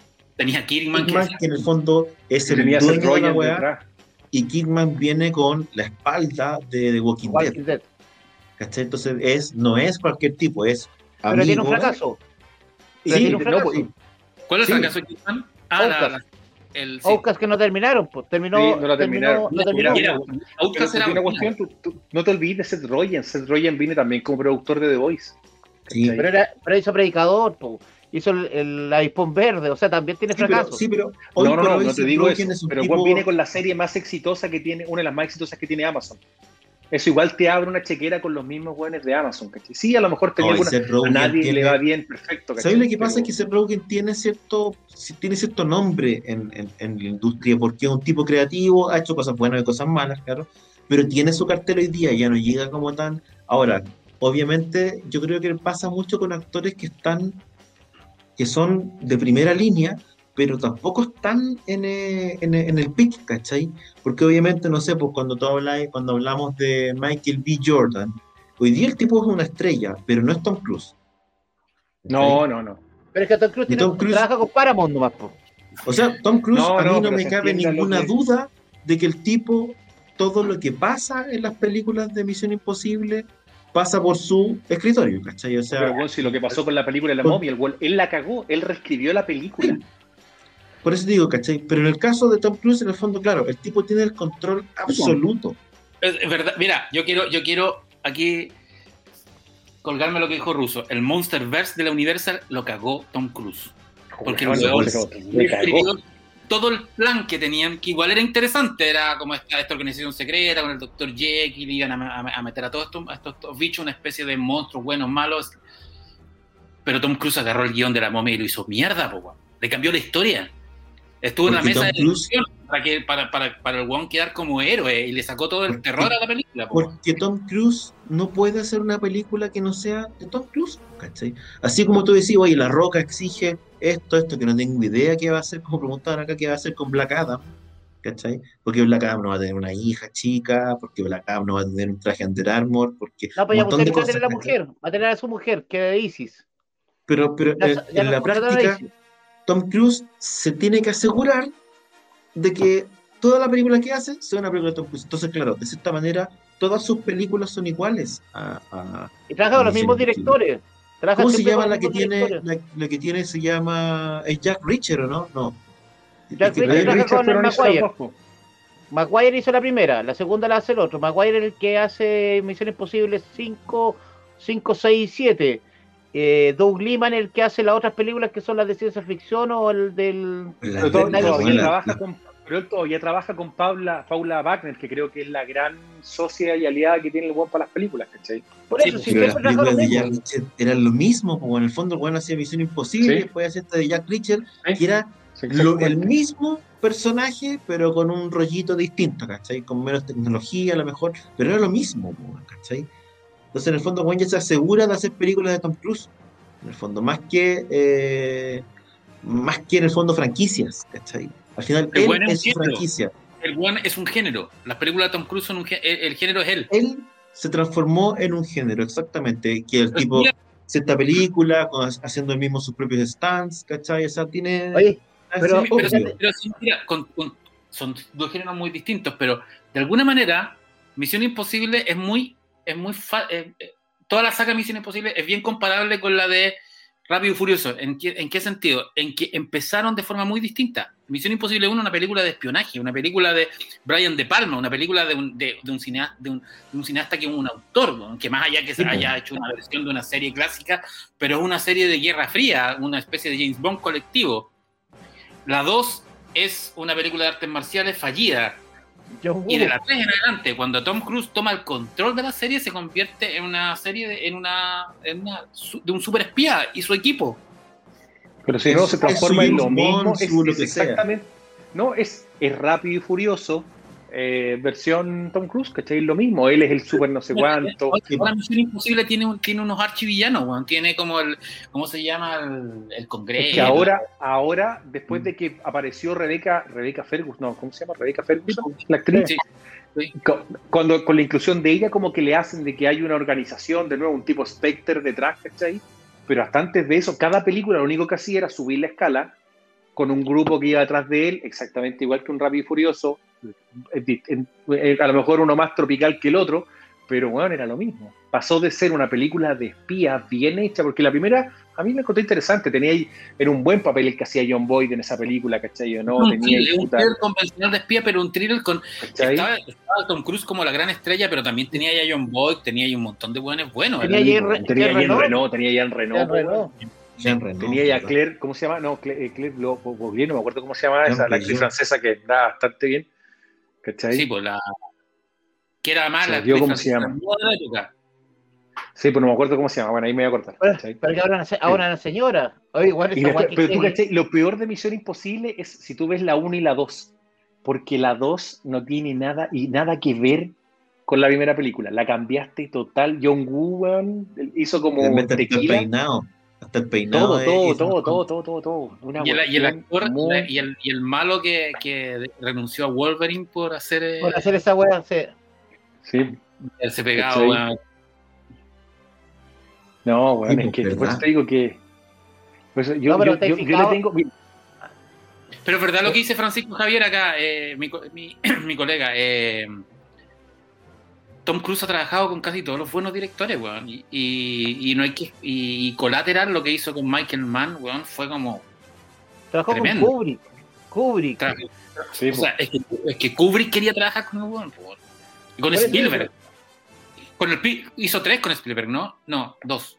Minority Eh, Report. Minority Report. La guerra de los Minority mundos. Report y La Guerra de los Mundos. Súper bien. Minority. Report, weón, qué buena película. Pero es que ¿Y si cómo tú se llama? bien, Tom Cruise tiene. bueno, Es, es raro, es rara la evolución que ha tenido él, porque si tú empezás a mirar desde, desde tiempo parece. atrás. Sí, po. En la, de lo- la con Paul Newman, la del. La del Ah, la de- verdad. El color del dinero. Sí. Color del dinero. Peliculazo. Ah, pero. Por eso te digo, si tú sí. empezás a mirar para atrás, Con tiene unas la- películas muy trabajó en buenas, weón. No, trabajaba Munich. Lo que pasa es que antes de transformarse. Con Spielberg, Antes, antes de transformarse como ya de lleno en, en un, eh, un actor de acción. Tom Cruise tenía una, una, una, una, en el fondo una cantidad de películas dramáticas súper respetables, ¿cachai? El tipo actuó en películas heavy, ¿cachai? Yo me acuerdo de Rain Man, ¿cachai? El color del dinero que mencionaste tú, y varias más que el tipo hizo. julio. Nació el 4 de julio, ¿cachai? Hizo, Bueno, hizo es muy buena dramas, película, weón. ¿cachai? ¿Cómo se llama la, la que hace hablando? Cuestión de honor, cuestión de honor con, con Jack Nicholson. Estamos hablando Weón, de un Esa película es una dramático. raja, weón. Esa película es muy buena, weón. Es buenísima, buenísima, buenísima, weón. Aparte ¿Qué que película la discusión al final entre ellos dos tiene una intensidad. Pues, puta, tú tenés que ser un weón que, la- que tiene unos huevos bien grandes Ah, para llevarle no, la mano Magnolia, a Magnolia, Magnolia. Nicholson en ese, en ese monólogo, ¿cachai? ¿no? Un monólogo, weón, que tiene un primer plano muy potente y te lo lleváis uno a uno, weón, no es menor, ¿cachai? Sí, pues trabajó con Ridley Scott en Legend. Por, Sí. eh, Tom Cruise, ¿cachai? De las primeras películas también. Ya, pues, digo, una- un actor que tú miráis su, su currículum, digamos, en IMDB, y es un tipo que tiene un, un currículum extremadamente respetable en dramas. Jerry sí, Maguire, ha trabajado, es con los, sí, ha trabajado con los más grandes, ¿cachai? Y, y, y es heavy como de repente el tipo se transformó en el actor de acción por antonomasia y abandonó de cierta manera el otro, el, el- el otro, el otro lado. Pero es que, porque salvo la momia, el weón lleva cuatro décadas como estrella absoluta, weón. Sí, No pues, hizo esta película en que es como, es como el tipo, el aviador que llevaba la droga Ese de tengo. Pablo Escobar. Doug Liman, Sí. con Doug Liman se llama eso. Es, es- es buena, po. Es buena película también, ¿cachai? Una A mí- película- a mí me ¿cómo gusta ese mí Barry me Seal, ¿no gusta es esa? el día de la marmota, el día de la marmota, me encanta la- el remake del el día de la marmota que tiene, po. esa guay sí que me encanta. Mira, también tiene el, el Ah, papel. tienes razón. La, el- la, Tropic la, Thunder. el día de la marmota con, No, con el- weón. con el- Espérate. Es buena esa película. Esa me Les- encanta. En, en- Tropic Thunder el papel de, ¿cómo se llama? Les, se me olvidó, eh, Les Weisman, no me acuerdo cómo se llama, lo hace muy bien el weón. Sí, es impresionante. El weón es muy bueno. Ha hecho te diría que nada de comedia prácticamente, ¿cachai? Sale en Zulander 1, si mal no recuerdo, o en Austin Powers, Austin Powers parece que sale. En Austin En Austin Powers Powers sale- sale en la 3. En la Sí. 3. sale y, sal, y, eh, y en, Tropic Thunder, en Tropic Thunder, que es un papel extraordinario. Bueno, al principio, tú, tú igual podrías decir que Risky. Business igual cae como en comedia, pues, ¿cachai o no? pero hacía todo, en el fondo, este loco. ¿Cachai? Eh, es un tipo que además tiene. Oh, rango. verdad, entrevista, entrevista con un vampiro es buena película, weón. Muy buena. Tremenda. Es buena película, weón. Antonio Banderas también ahí uno se, se acuerda poco, pero pero ahí- tenéis una película donde el weón lo hicieron mierda cuando lo eligieron para el papel. Sobre todo porque Sí, es po, un libro popular, no, que no tenía nada que ver con el, con el personaje. era un galán, claro. un galán y, y- y el weón les hace un Lestat, weón, que es de lujo, weón. Hasta el día de hoy, uno de los mejores vampiros que uno. El último Samurai también. Eh, es que el último Samurai, yo, te- yo para mí fue como la última gran película que yo le di que a mí me gustó mucho, que en el fondo realmente la encontré buena. Pero de nuevo, son opiniones personales. Hay, hay gente que le habrá gustado Jack Rich y le encontró la raja. Son- para mí, Jack Rich es una película de fin de semana. Es como ver, eh, puta, no sé, cualquier película de, de Van Damme, Sí. weón, ¿cachai? De, de ese estilo. Con una banana. Gente se acuerda de Cocktail también. o sea, Cocktail. no tiene. Po, weón, Tiene- buena película. Mira, Valkyria, ¿te acordáis? eh, cómo, Ah, eh, verdad que buena eh, Valkyria, weón. Días de Trueno es como Top Gun, pero con auto. El Sí, mismo de Tony Scott. Y Top Gun, hay que acordarse que, hay que acordarse que el weón aumentó la cantidad de gente que se, ¿cómo se llama? Se enlistó en, en- en la Fuerza Aérea, weón. ¿Qué más ¿Cómo, se, eso, cómo se weón? llama? ¿Cómo se llama esa Ahora viene, película? Donde- ahora viene Top Gun 2, pues, weón. Top, que, Maverick, que es como. Sí, po. Que se supone que... Of Tomorrow. Esa era. Sí. Edge of Tomorrow y también, ¿cómo se llama la otra aquí? Oblivion también. Que el weón hizo hace poco, weón. Bueno, Esa y ahora creo que viene of Tomorrow 2, parece, una continuación. ¿Cachai? Es Creo que la última puta. gran estrella del cine de acción. eh, Yo creo que es la, ul- yo creo que es la última estrella del cine, weón. A nivel general. Si el weón lleva cuatro, lleva cuatro décadas siendo hit de taquilla. Lo, lo hablaba la otra vez con, el- con Civil Cinema, con, con el, con el Cristian Ramírez. El weón me decía, el weón, eh, efectivamente Tom Cruise lleva más tiempo siendo estrella de cine que cualquier otra estrella de cine masculina o femenina en la historia del cine. El weón ha estado tres décadas en la, arriba. No ha bajado nunca. Ha tenido cagazos bajos de taquillas, pero siempre está arriba. Y con Misión. Imposible va de arriba, weón. ¿Quiénes son para ustedes hoy día las principales estrellas de Hollywood? Así, porque si estamos hablando de sueldo. La Roca. eh, es La Roca, eh, Ryan Reynolds. Robert, Dun- Ryan Robert Downey Jr. Reynolds. No, pero Robert, no, Robert, Robert cagó con las últimas dos. El Doolittle fue muy a la mierda. No, pero el va, a el va volver a Marvel, lo van a traer de vuelta haciendo el fantasma y el weón va a tirar para arriba. Que, Eh, es que eso, Fantasma hablé. Brad Pitt, Pero ojo, pero ojo, ojo. no, Que Robert Downey Jr. no gana lo que gana La Roca, entiendo yo. ¿cachai? Si hoy día el, el- el mejor pagado es La Roca y creo La que Roca. después venía Ryan Reynolds. Sí, no, la roca es el que está arriba, el top. Scarlett Johansson Bueno, también está entre los mejor pagados. Pero, es no, ya, no, pero pensemos mejor, actores masculinos primero. Leonardo DiCaprio, pues, weón. ¿Será Porque sí, Leonardo DiCaprio bueno, ya produce sus cosas, ya no, no, no se Pero paga. el weón, pero, pero el weón ya, ya es un síntoma. es un- Leonardo DiCaprio logró convertirse en símbolo de calidad. El weón lleva mucho tiempo haciendo solo películas autorales y funciona súper bien. No, Por eso, Smith, Pero es que para ese caso tú podrías decir Will Smith Daniel como que, como que también, va- ese va sí que elige las películas duras, pues. Sí, Will pero Daniel, Lewis no tiene tanto éxito de taquilla como Leonardo No, no, pero tiene puras películas que ultra criticadas, así como las mejores, ¿cachai? O sea. Yo, yo creo que Pero para La que te paguen y necesitas Coco, hacer plata. Pero para hacer para que para que te Liam paguen bien necesitas hacer plata. Liam Liam Neeson también. te- Liam Neeson se reinventó como un héroe de acción también, pero un héroe de acción maduro, ¿cachai? Tiene como Liam esa Neeson, gracia. Liam Neeson, que también un actor dramático, puta, súper. La lista de Schindler, weón, y podemos hablar de otras más. Michael también.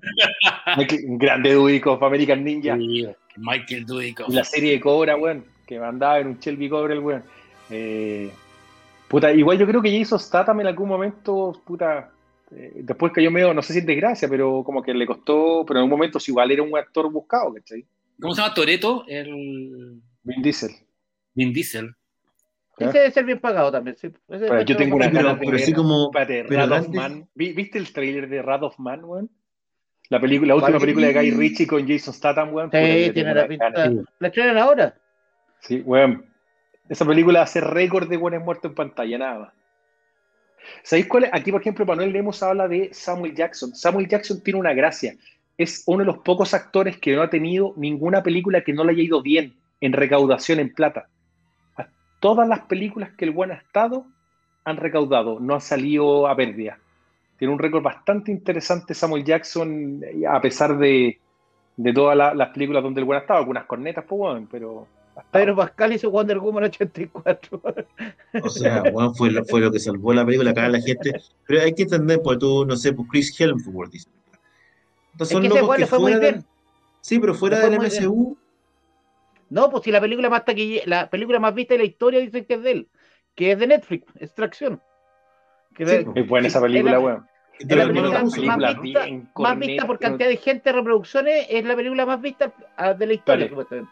Pero, weón, tiene, a ver, por eso, Hemsworth tiene unas películas bien cornetas fuera del MCU, Sí. weón. sí, pues. ¿Cachai? Sí, Porque no la han ido para nada bien, weón. ¿Cuál? ¿Cachai? Tiene The una cartelera Como el que es Loli, con ¿verdad? Michael Mann, ¿no? Una que se La de llama Ma- es muy Hacker. Hackers. Es muy mala. Es la película más mala de Michael Mann.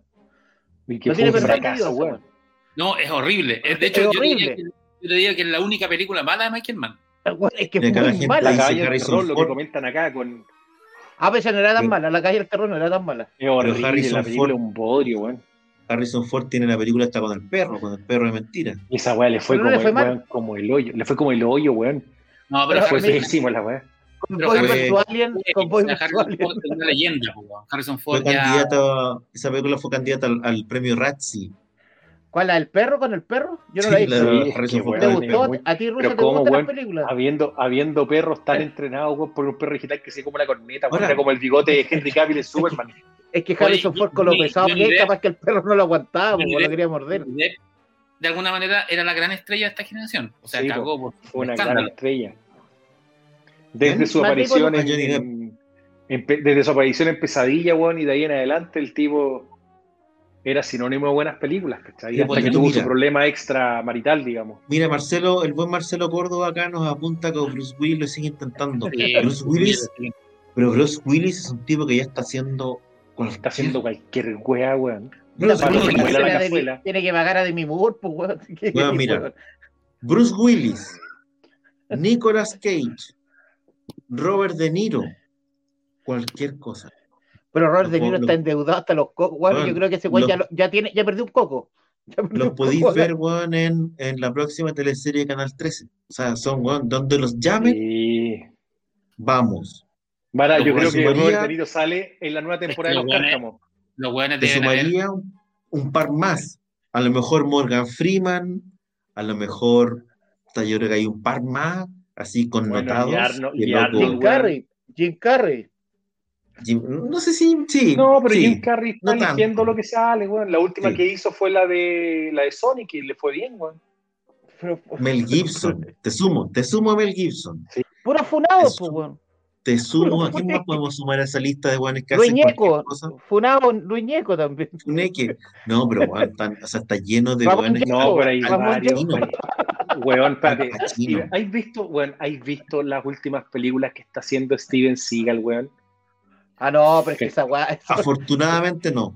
Yo- Weón, yo Aparte que Steven Seagal ya sepa, yo creo que iría- estaría bien para Star Wars, como ya de. Weón, está Pero, pero, pero- sí, pero- o sea, te diría yo que incluso. Pero es bueno, que él descubrió la pandemia Oscar, antes que nosotros. Ganó el Oscar, pero eh, Anthony Hopkins también estaba haciendo. Se ve unas weas. De repente tú estabas, estabas metido cuando apareció en, Trans- en ese Transformer infumable. Sí, por la, en la Oh, peor Transformers. Anthony Y además no- Hopkins, y era como. Y además es un "Oh". papel muy raro, es un papel muy raro el de Anthony Hopkins, porque además era siempre ha sido un papel elegante Anthony Hopkins. Pero es verdad. Mira. el Te- mira, la gente, me- la gente me- nos suma a Kevin Costner. Nos suman Oh, a Tom Hanks. Yo no, No, Tom News of the World, no. yo no sé Sí, si Tom pero, Hanks pero Tom Hanks. La de guerra, Sí, eh, la de guerra está bien buena, la de guerra. La de guerra está muy yo diría buena. que Tom Hanks tiene a lo mejor tiene la necesidad, pero tiene mejor olfato para elegir todavía, tiene, y tiene más muñecas. Tengo la impresión de que él es más productor de sus cosas. Sí, no, y además, además, además se metió el- hace- eh, con las de Dan Brown, pues, y ahí, ahí se hizo Lucas, pues. Tiene la su gente propia suma a John Boyd también. Ah, no, pero ese weón ya está estacionando autos, pues weón. Ese weón ya está. No, ¿cachai? O sea, Pero actores que tú hay, decís, son. Pero John Cena ya- recién empezando, weón. John Cena no. No, o yo sea, sí lo está partiendo. No, John Cena, John Cena no existe en el fondo, ¿cachai? Pero, pero weón, Al Pacino haciendo cualquier cosa, Robert De Niro haciendo cualquier cosa. Wesley Snipes. No, pero Sí. Robert De Niro, de, de alguna, No, pero- de alguna manera. Oye, Wa- Wall Snake Pero- venía, la, la película que hizo en la cárcel, no creo que la, la voy a nada Robert De algún día. tuvo su, su vuelta con, con Joker, pues, weón. En el- ahí hace un buen papel. ¿Sabes lo que pasa? Es que no es que hagan solo malas películas, es que hacen todas. En Oye, este sí, momento, aquí- Robert De aquí, Niro lo que como dice que no acá- revisa los guiones, los hace. lo que dice todo. Ronaldo, Ronaldo Farías, ¿verdad? Cuba Gooding Jr. pasó de ser un weón que iba para arriba, weón, y apareció en Norbit, weón, eso te lo dice todo.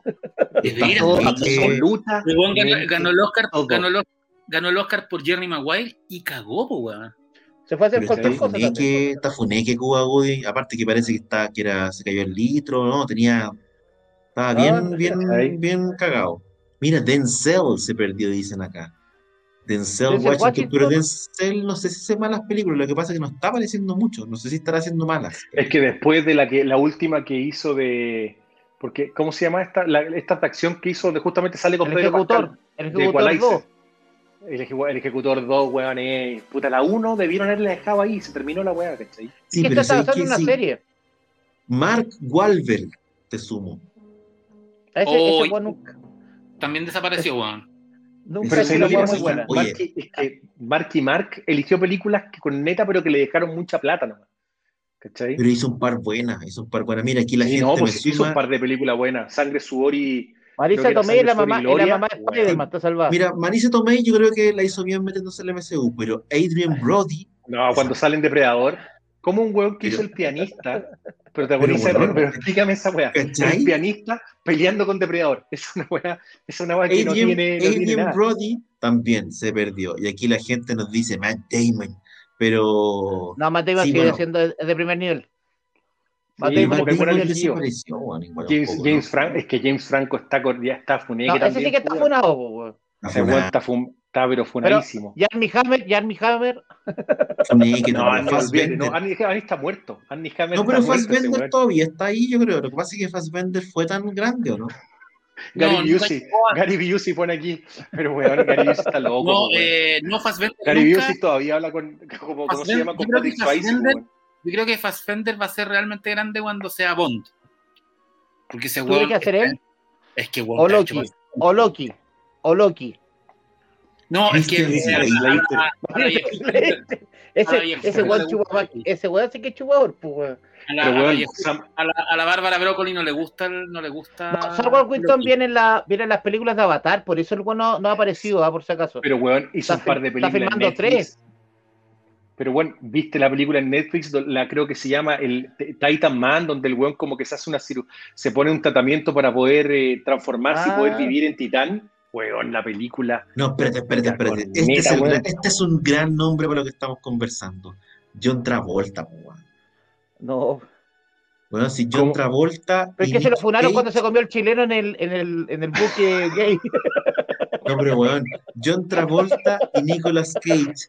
Imagínate, piensa en qué momento su carrera estaban en contracara y en qué momento de sus carreras están hoy día. Loco, lo que les pidan. contra Van a animar cumpleaños. Eso, bueno, van a animar cumpleaños. Contra Cachete, es verdad. Freddy Prince Jr. Pero a Freddy Prince Jr. lo funaron, no sé por qué. ¿Cachai? No, Como pero que Se Sí, a la Freddy No, Prinze se Jr. se volvió cristiano, weón. Yo creo que se retiró ese el, luterano. Claro. No, sal de ahí, salga de No, ahí, sal salga de ahí. hombre. No, no, mira, yo creo que, yo creo, mira, Matthew Broderick. Me tira, weón. No, pero ese lo cagó la señora cuando se casó con la mina de Sex and the City y cagó. Ese No, pero es que Imagínate Matthew Broderick- la cantidad de Matthew Broderick- cartera. Ma- Matthew Broderick dejó el cine y se dedicó a Broadway, a, a teatro, A lo- y el weón es, sí, es po. un, es un imperio en, en, en Broadway, así. Así que. Oye, pero espérate, espérate. Travolta, loco, hace la película que le pasen. Está en la misma situación que Nicolas Cage. No, Bruce Los dos estrellas, estrellas en Costa Cara, y día van haciendo cualquier cosa. Creo que la, la última película que yo caché, que es la, se llama The Poison, The Pois- eh, Poison creo Rose, creo que se llama, que aparece justamente con, ¿cómo se llama? Con este... En 10 Cada vez la pues, más falsa. Cada vez la diez más falsa. En 10 años más vamos a verlos peleando esa weá como pelea de vagabundo, Nicolas Cage con John Travolta. Yo creo, como que le van a tirar un hueso y peleen. Mira, Ethan Hawke nos dicen acá. Pero es que Ethan Hawke ahora se metió dejó de MCU. Moon Knight, va a salir Moon Knight, va a ser el villano de Moon Mira, Knight y aquí- tiene ¿quién un par de ser? películas de acción. Es un par de películas de terror. Sé que Ethan Hawke no, yo creo que no está tan cagado. Pero mira, Shia LaBeouf que dicen acá, ¿te acordáis que el buen pintaba para ser como el próximo gran actor juvenil? Pero, salió en varias pero también películas. pelo cable. Pero ese buen pero se- pela- pero peinando la muñeca mal, No, pues, está weón. loco, está loco, está loco. Está loco, Levy. No, ya. Estamos Está hablando loco en mal. serio, pues, weón. Está loco mal, está loco mal. Ahora, Ethan Hawke era un buen, era un buen actor y otro, hay de esta lista hay algunos que, eran, que son tremendos, ¿cachai? Lo que pasa es que esos tipos que de cierta manera la ola los bota y empiezan como a tratar de pegar el palo al gato de nuevo y no le pegan nunca. Y la Pero weá va pero- como que abajo como en la rodada. Ahora, como es el modelo de Hollywood, es normal que te pe- que la bola te meta, te, te tire, pues, weón, si la weá Sí, va pues. cambiando. Hay casos muy raros, como el de Robert Downey Jr., que en el fondo bien, eh, volvió con Iron Man, o el caso de Tom Cruise, que básicamente nunca, ha se ha salido. ido. Y que Bueno, curiosamente Tom Cruise casi es Iron Man. Y de hecho él se baja, de, él, queda como productor ejecutivo de Iron Man. De hecho aparecen los créditos y él entra, eh, convence a los, a los productores de meter a Robert Downey Jr., que se que hicieron juntos eh, Tropic Thunder y cuando chicos los Outsiders de Coppola. Mira, acá la gente se acuerda de. Ryan Philippi, ¿te acordáis de ese weón también? Pero en algún momento ¿Cuál? era como Ryan Philippi, Ryan- fue la cresta. Todo Era el marido de la Reese Witherspoon. Mira, la gente se está acordando de Brendan ¿De Fraser que volvió, eh, Eh, que volvió con la Patrol. Patrol. Sí, todo por un dedito. estuvo, Perdió toda su carrera por un. ¿Cachai? ¿Sabéis lo que pasa? Es que hay algunos actores que tú veis que podrían volver, ¿cachai? Que se, que se abstuvieron de elegir. Ponte tú lo que yo creo, yo por creo que hoy día Bruce, no, mira, Bruce Willis hoy día ya no se recupera, porque ya está en la onda de la película clase C, ¿me entendido, no? De, de película que va directo al rotativo. Ya, ya no vuelve. En cambio, tú tenés, por ejemplo, alguien comentaba ahí, oye, puta, no sé, po, un, un, un- puta, déjame, por ejemplo, que comentaban acá, un, un, un John Cusack, por ejemplo, un Colin Farrell. Colin Farrell, por ejemplo, el weón todavía hace alguna película buena, pero no ha salido en puras cornetas, ¿cachai? Si ese es el tema. El Elijah ¿Sabes el Wood Wood? se retiró. Sahil Wong que desapareció, pero desapareció, desapareció. Volvió en, volvió en, en- en la- en unas temporadas de, de Penny Dreadful, pero este weón que salía en siete, en- que salía en Sí. Pearl Harbor, era el, el- el- el- Viene ¿Verdad? la, la- viene la nueva de, de Guy Ritchie. Viene en Rad of Man, pues, en Rayo Man viene ah, Josh, eh, ¿cómo se llama? Josh Harnett, el apellido, creo. Josh. Hartnett, que no, no Ahora, quiso ser él- Superman. En el caso de él, fíjate que, bueno, la otra vez lo entrevistaron, le preguntaron, weón, ¿por qué, qué te pasó? En el fondo, porque en un momento era como la estrella juvenil y la weá, y el weón le dio la weá y se, y se retiró del cine y empezó a rechazar, a rechazar todos los papeles. Le ofrecieron, weón, los mejores papeles del cine disponibles y el weón los rechazó, los rechazó de manera sistemática. Hasta que, hasta que dejaron de llamarlo, porque en el fondo el weón rechazó mil papeles y se retiró y se dedicó a hacer otras weas. Ahora, también coincide en que, en que pegaron, los weones pegaron muy fuerte en un principio. Entonces se vio con plata, se vio con posibilidades y se Rourke, retiró del, Rourke. del cine. Mickey Rourke, ahí tenía otro. po. Bueno, Que ahora va a ser la nueva Halloween. Va a ser la nueva Halloween. se, se volvió Pero no loco va a necesitar también, máscara. No ocupar También se volvió máscara. loco Mickey Rourke. Pero ponte tú, es como el caso, ¿ustedes se acuerdan de Barrett Oliver? Que era el, el ¿Cuál es chico weón? que hizo de Sebastián en, o Bastian en, en La Historia Sin Fin, que salió en Cocoon. Ese pendejo iba para arriba y el weón también le dio la weá, dijo, ya no quiero más de esto, y nunca más salió, y puta. eh, Bueno. eh, era, era el actor que lo elegía en cualquier cantidad en ese momento, ¿cachai? En Chile de- tenemos el caso, el caso de Memito. ¿Cachai? Que estando siendo una estrella en los Venegas, se dedica a estudiar y, y hija trunca su carrera, weón, una carrera promisoria. ¿Y el, y el Power Ranger rojo qué pasó con ese? ¿Qué- ¿A qué se dedicó? A comer, parece. Se llegó, la cagó, se fue al restaurante de. A restaurante de, de Seagal. Se fue a Al defender restaurante la. Seagal, weón. Mira, Benicio del Toro dicen por acá, pero, pero Benicio del Toro también sigue apareciendo en buenos papeles. Mal- Malcolm McDowell. Eh, No, Malcolm. McDowell sí agarra cualquier wea. Malcolm McDowell agarró Es cualquier, impresionante. Pero, oye, es cual- yo como, sé que- cualquier wea. es Pero como Eric Roberts. hace 20 años. Pero, pero Malcolm. McDowell para mí es como, es como Eric Roberts, que Es hace como de malo en la película igual. que lo llaman. Como, Que es está- como Michael Ironside también, que también agarra lo Weón. que sea. Pero es un Grande. grande. agarra lo que Creo que, Es que- Eric Roberts puede salir de malo en una superproducción o Y en sale mal en una la, weá pobre. O en la teleserie de la tarde de Weón. Canal 13. El weón, Mira, todos. el buen hace de malo en Batman, ¿cachai? Hace de malo en Batman, en la mejor Batman, que es la 2, ¿cachai? Batman, Sí.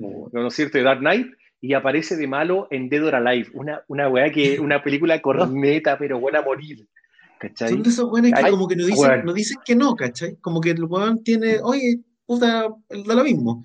Trabaja con Nolan el- y trabaja con Vicente Sabatini. No, Peter North. oye, la gente se acuerda del difunto Willy Tanner también. Will, Will, weón, la cagó. Willy Tanner, weón. Ese también se pegó su última gran actuación, era muy buena. Mira, Steve, Steve Gutenberg, dice la gente. Steve Oh. Oye, Gutenberg. Steve Gutenberg, weón. Daniel Pero parece que, fueron los, los ¿Sabéis quién, magios, sabéis fueron los quién que hicieron grande a trabaja, Steve Gutenberg. sabéis quién trabaja en la weá que le tiren, pero al menos tiene el mismo tipo de papel? El, este weón que, hace- que, que- el protagonista de 300, po, weón, que era como el fetiche de Zack Snyder. Gerard Ah, Butler. Gerard Butler. Gerald Butler, weón. hace, hace siempre el mismo papel, weón, weón salvando el Pero en mundo en películas de película de, en película de desastre B. Pero le da plata, pero- mira, da plata, Pero hace como plata. que ya se dejó estar. Como que ya se dejó estar. Ya, tiene- o sea, Ahí ya como que calor. tiene, un, tiene un puro calor, oye, ya no tiene calugas, tiene un puro calugón y pelayo. Calugón. Es verdad, weón. Mira, alguien, pero alguien comentaba aquí algo bien inter- aquí un actor que para mí es bien interesante. Alguien comentaba aquí de Charlie Chin. Para mí, Ah, no, para mí Charlie Chin es un actor que merece un análisis. Un weón que hizo grandes películas, Rob se Schneider. desapareció, vuelve a ser grande en la televisión Tom y se Wopat vuelve a cagar la carrera. ¿Cachai? Sí, pero Tom es que ese Wopat. se fue al chancho. Pero Tom Tom Wopat Wopat, ¿y cómo- cantante, ¿Cómo se llamaba el otro? Uno, era, uno es Tom Wopat y el otro es. Roy Scheider, el otro era Roy Scheider. Roy que era el papá de Roy Superman. Schneider, creo, sí. Sí, sí, Rob Tom Wopat Schneider. era cantante, era cantante de country. El No puedes hablar de Rob Schneider, el amigo de Aaron. Sandler. Tom Wopat, Tom Wopat Tafuneki. Ahora, Schneider tiene un sitio donde promociona una película que hizo el mismo tipo de The Hazard, ¿cachai? Y donde además vende sus discos. Ojo, y filmado y toda la onda. Ah, Hayden, vos- y Hayden vos que, vos Christensen que sois bueno para comprar weá, te apuesto que compraste una. Te compraste un disco Lo Rob pensé, weón, lo pensé, porque igual tener, tener una fotito de los dos de Hazard firmada no es malo. weón. Lo he pensado, lo he pensado. Brandon, Hayden, Hayden Christensen. Hayden Christensen, ese weón cagó su carrera. Ese weón no. No, pero no- ahora viene pero la vuelve. serie, la película. Vuelve ahora. po. Ahora, ojo, ojo, Pancho, no era un weón que iba a tener una gran carrera tampoco, No, sino no, un no, no ¿cachai? Ahora, eh, en la práctica lo que hacen es bien curioso el rollo. Él se dedicó a otras cosas, y la historia de él se dedicó como a un emprendimiento, una cuestión de reciclaje, no me acuerdo bien qué era. Eh, pero son tipos que de cierta manera toman distancia de, de estos papeles que lo hicieron demasiado populares, pero después de un tiempo vuelven a abrazar esos papeles eh, porque entienden que hay una fuente de ingresos ahí pues, a través de los fans. Ahora, este loco tiene la suerte de que lo vuelven a llamar para ser Anakin Skywalker en la próxima serie de Obi-Wan Kenobi, pero todos los, la- los actores del Star Wars original en algún momento también renegaron de eso, ¿cachai? Lo que pasa es que después con el tiempo, cuando se transforma la, la industria de los fans, se transforma en una gran industria, los tipos vuelven como a abrazar esa, y empiezan a ir a las convenciones, a relacionarse con los fans, pero no era en un principio así para ni uno de ellos. Edward Pero Furlock, ahí tenía uno Aquí bueno. aparecen, aquí aparecen hartos nombres interesantes. Ponte tú, Aidan Aidan, Quinn. Quinn. Aidan Quinn en su momento también pinta. Orlando Aidan Bloom. Que- Orlando Bloom hoy día Orlando está Bloom. bien venido a menos, weón. Pero estaba por Katy con Katy Perry, Eh, Sí, pues está con Katy Ah, está, Perry. está comiendo, está comiendo bien, pero es otra cosa. pues, Pero mira, weón, Sí. Taylor, mira, la- mira cómo lo escribe llama Bateman. Taylor Lautner. Sí. Ese weón se comió. Se, lo, se comió, ¿te acordás que esa es la película de Adam Sandler? Sí, Sí, pues po. aparece Sí, en lo- Grown Up Lorenzo 2 Lama. aparece. La gente se está acordando de Lorenzo Lama. Lorenzo. Lama. Mira, que estuvo en Chile, pues bueno, pues bueno. George Ay, ¿Cómo se Clooney. llama esa mina? Que era una mina que era como una playmate que hacía películas B, de, que las daban en. en Shannon. Tweet, Shannon Tweet, Shannon. No, no, no, pues, no, pues, Shannon la señora del, bajista de de- Kiss. Estoy pues hablando bueno. de la, no, pero de la, la de Lorenzo Lamas, que se llamaba también Shauna algo, pero era una. Pero en fin, Le- pero me acuerdo que ¿La salía en. dedicaste, le dedicaste una. Esos momentos de soledad haciendo falta. Claro. Haciendo palta. Oye, en, e- en esa época, en esa época la palta era más barata, weón. Eso sí, ahora, ahora tendrías que ser rico para toquetearte con una palta. Mi- mi- una tía abuela, yo de una tía abuela que era como bien pícara, pues, cuando decía, déjenlos, déjenlos si fueron a tocar flauta. A tocar flauta. A tocar flauta. El problema era Estoy cuando. buscando como- una imagen es como para poner. tendrá. eh, y, eso era cuando iban a la iglesia. Megan Oh, qué Fox. manera de reírme. güey. Hoy, pero Me- Megan Fox, el otro día vi la película nueva de ella, es un asco. ¿Cuál? La, la que está en Amazon Prime. En Amazon Prime, weón. Puta la weá mala, weón. ¿Pero cuál? ¿De Es qué que se trata? ¿La, tenía cuando- la que está en África? Una- Sí, Es weón. qué weá horrible, weón. Es, es horrible. Me- Yo también caí con la película. Es la- horrible. La gente acá se está acordando Kim Basinger. Están can- También Ah, no, pero. Kim Basinger, uh, ahí sí que, ahí sí que toque flauta. Porque, Puta, Kim Basinger salió, salió en buenas películas, tuvo una carrera en general interesante, fuera obviamente de, de- de- Batman que uno se acuerda, pero LA Confidential, salió Mira, en una película de James Bond con Sean Connery, Tienes razón, es Confidential es un peliculón. Y, so- y como el pedazo de película, muy buena, tremendo elenco tiene esa película, ¿cachai? Y Crowe, pues, ahí tenía otro que se fue a la chucha. Michael. Douglas no se cuenta porque tiene cáncer a, por tan, eh, cáncer a No, ya garganta, no. le dio. po. Ya no. no, ya no. Ahora no, pero si, Michael, pero si Michael Douglas sale en Ant-Man, ¿cómo va a haber desaparecido? Ah, verdad. Pero con tanto efecto Una, especial ya ni te acordáis de él. una superproducción.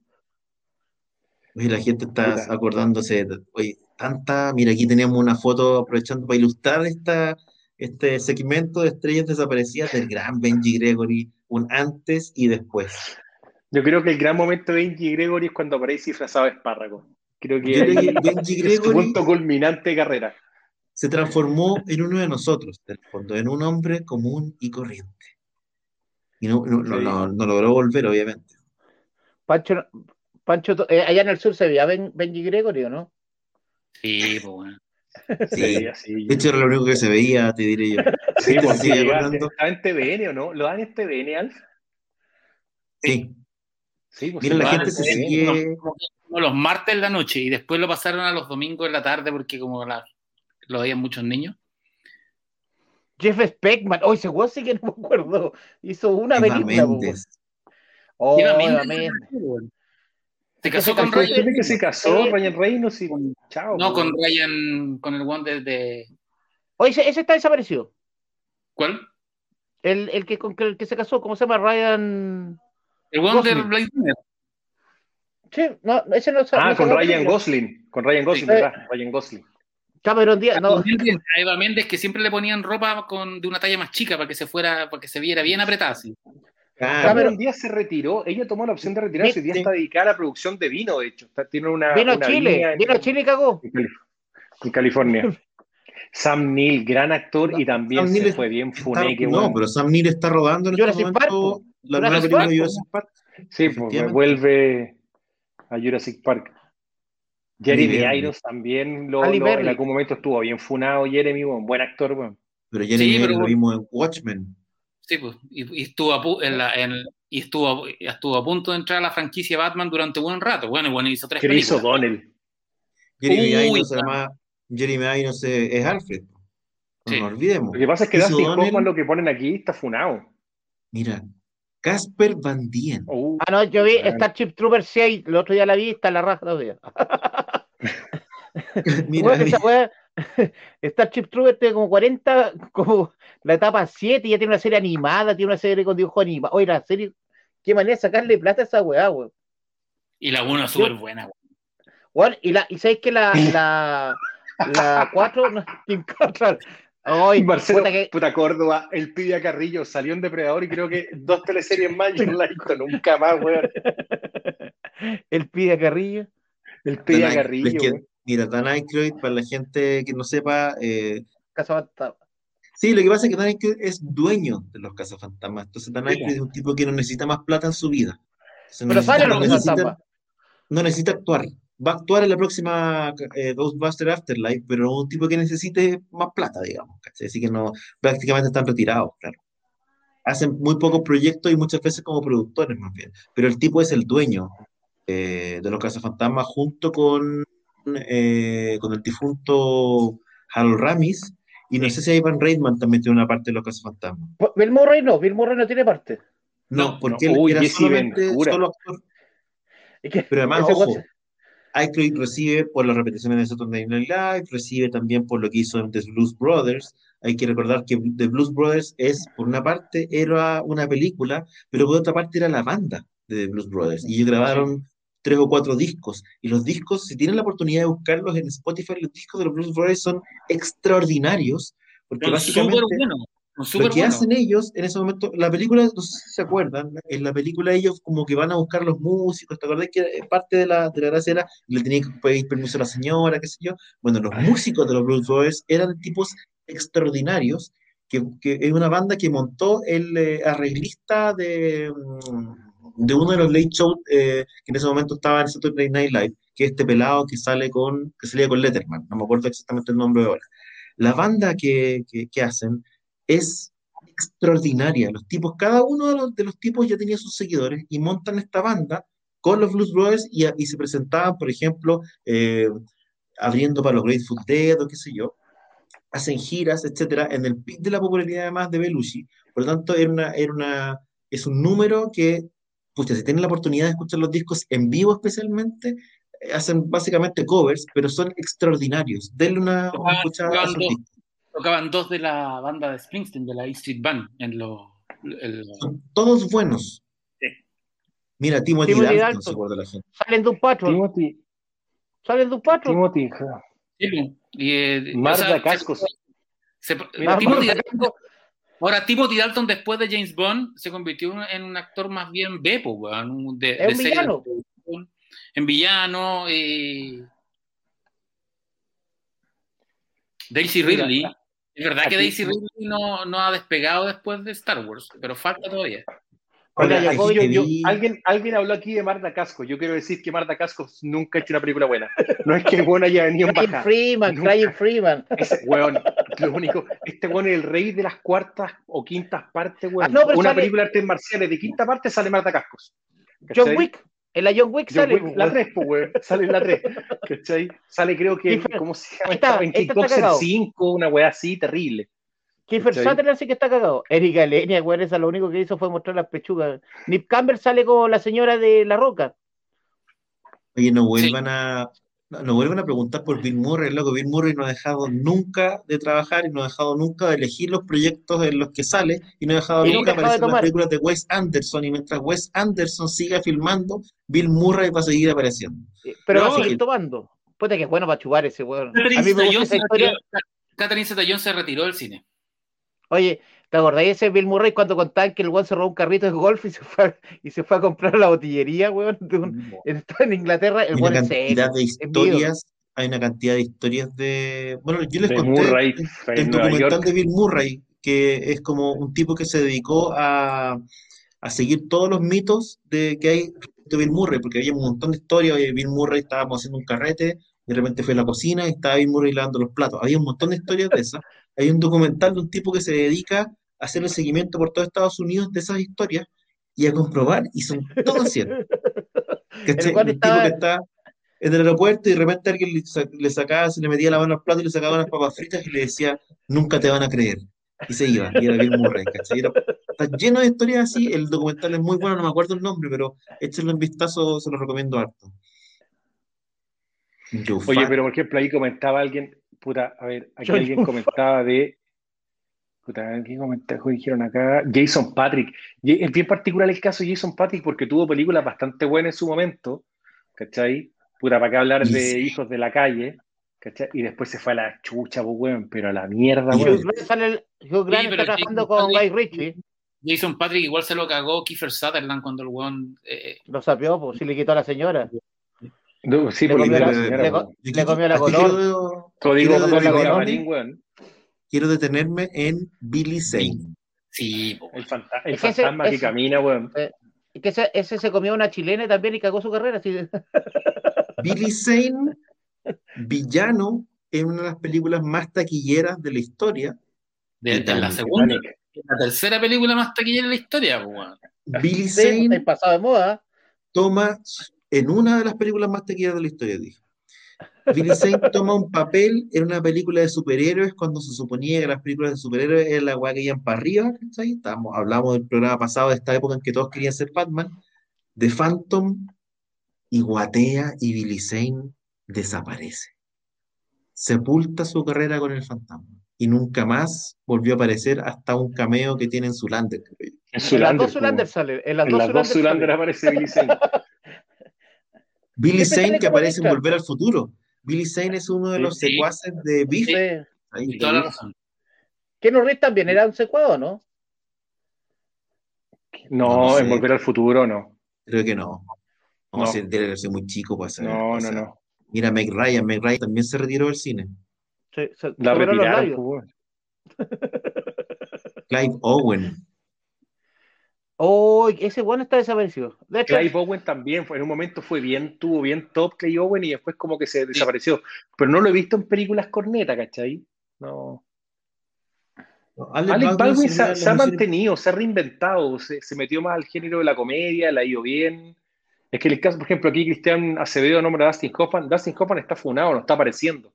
Porque tiene un par de acusaciones ahí que está, Sí, ha preferido bajar el tema. Gil Gerard. Girar en la. Estuvo en Chile Gil Gerard, ¿no? sí. Rey Liotta Dana- también. Dana Rey Liotta también agarró cualquier cosa, weón. Sí, Rey Liotta agarró cualquier pero Ray cosa Liotta, ahora, weón. Ray Liotta igual tiene buenas, muy buenas películas, weón, Sí, pues tiene buenas películas antiguas, con la raja, pues, weón. Pero, pero ahora, logra meterse cualquier wea. ahora yo eh, me detendría. Grey. me- sí, po. ahora que, se, que, se- que Jennifer Grey se opera la nariz y la gente no la reconocía y nunca más volvió, tomando en cuenta que Dirty Dancing fue fenómeno. Ahora yo me detendría. una serie donde Sí, se po. reía de eso. de- Se reía de que Reía del- era sí. como ella misma. Ahora yo, fíjate que me, deten- me detendría un poco en lo que pasa con los actores, hablando de, de- de un poco lo que pasó con Timothy Dalton, dejar de ser Bond. Qué difícil es eh, para un actor el post-Bond, ¿cachai? Como cuando ya dejaste, cuando, porque pasaste una etapa en que ya no podís ser el joven de la película, ya no podís ser tan héroe de acción, ¿cachai?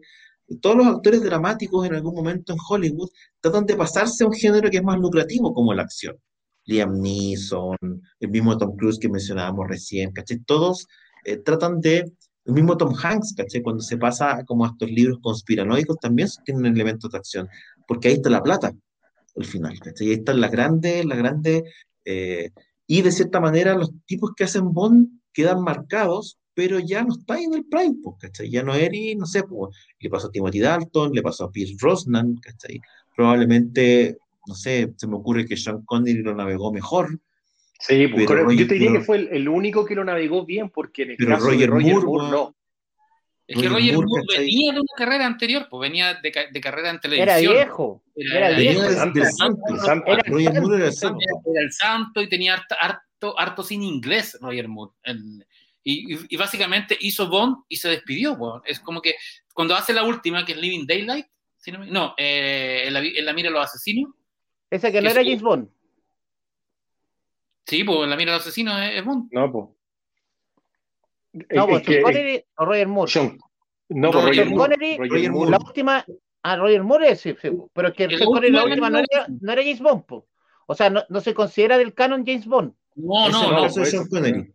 Eso cuando ese vuelve es el- viejo el Bond con peluca. Ese- ese- Ese es ese es el remake Ese es con Kim Basinger, pues, bueno. Misma el- sí, po. Sí. No, pero la última de, la última de Roger Moore, que es eh, La mira de los asesinos, es como su despedida del cine también. Después hizo como, hacía cameos, así como riéndose de sí mismo. Así Los como locos los del locos del Cannonball. Cannonball. Claro. O la con Sí, Van claro. Damme, que es muy mala. Es una con Van Damme, ¿verdad? Que es terrible, weón. Oye, Van Damme, ahí tenía un es Van. Damme, ahí tenía un weón que ha hecho pura mierda. Bueno, hace 20 años. Pero claro, pero efectivamente, el caso de Timothy Dalton también, eh, puta, después de Bond, básicamente desaparece, ¿cachai? El caso de Pierce, Pierce Brosnan ha tenido una carrera un poquito más, porque tiene, no sé, pues, Bond- comedias como, sí, pero, Pero- no es- claro, tenía es pero ya venía de Remington Steel, po, tenía una serie anterior que No, también pero era se- se conocida. le fue bien en Remington Steel, pero ¿qué es lo que pasa? Lo que Por dice eso. Claudio es verdad. Después de que terminó la última Bond, le costó volver a aparecer. Yo no re... Puta, el, el caso Thomas Crown no sé cuándo lo hizo, si lo hizo Mr. Durante Fire. o, antes. Salía como con Aparece, Williams. pero, ¿cachai?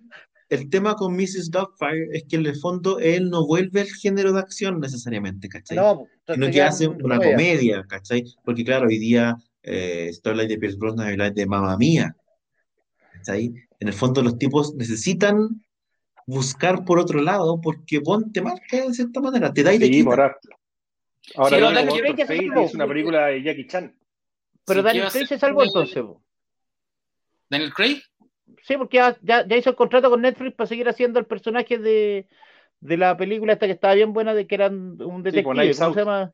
Knives Out. Ya tiene contrato para tres películas, entonces ya por lo menos tenía una- Pero, al no le funcionó, su, su, su hit iba a ser Millennium, pues. También ahí tenía cuatro libros y, Oye, ¿verdad, weón? y, y no, y a la chica de Dragón Tatuado, que es una buena película, pero no le fue tan bien, pues, weón. Lo pasa, es un, que- es un- es un caso extraño, porque a la película le fue bien, pero no recuperó los costos porque la película fue muy cara. Pero, y- pero qué raro que la, Fin- y con Fincher, con Fincher, Fincher, weón, qué raro. Habla- hablábamos de Fincher la semana pasada, si Fincher tiene mala weá, o sea, no- a Fincher no lo quieren los estudios porque no tiene un hit, pues, weón. Y y todavía- además, Siempre es está de la chica, la, la chica del dragón tatuado, porque además son basadas en el bestseller. De que Y le fue la raja. La, la re que te rompía, ¿cachai? Es un poco cuando como saca la película, cuando, cuando sale la película del Código Da Vinci, que además la hacen bien rápido respecto del éxito del bestseller, ¿cachai? Como que no se demoraron mucho tiempo en adaptarla. Y no pega.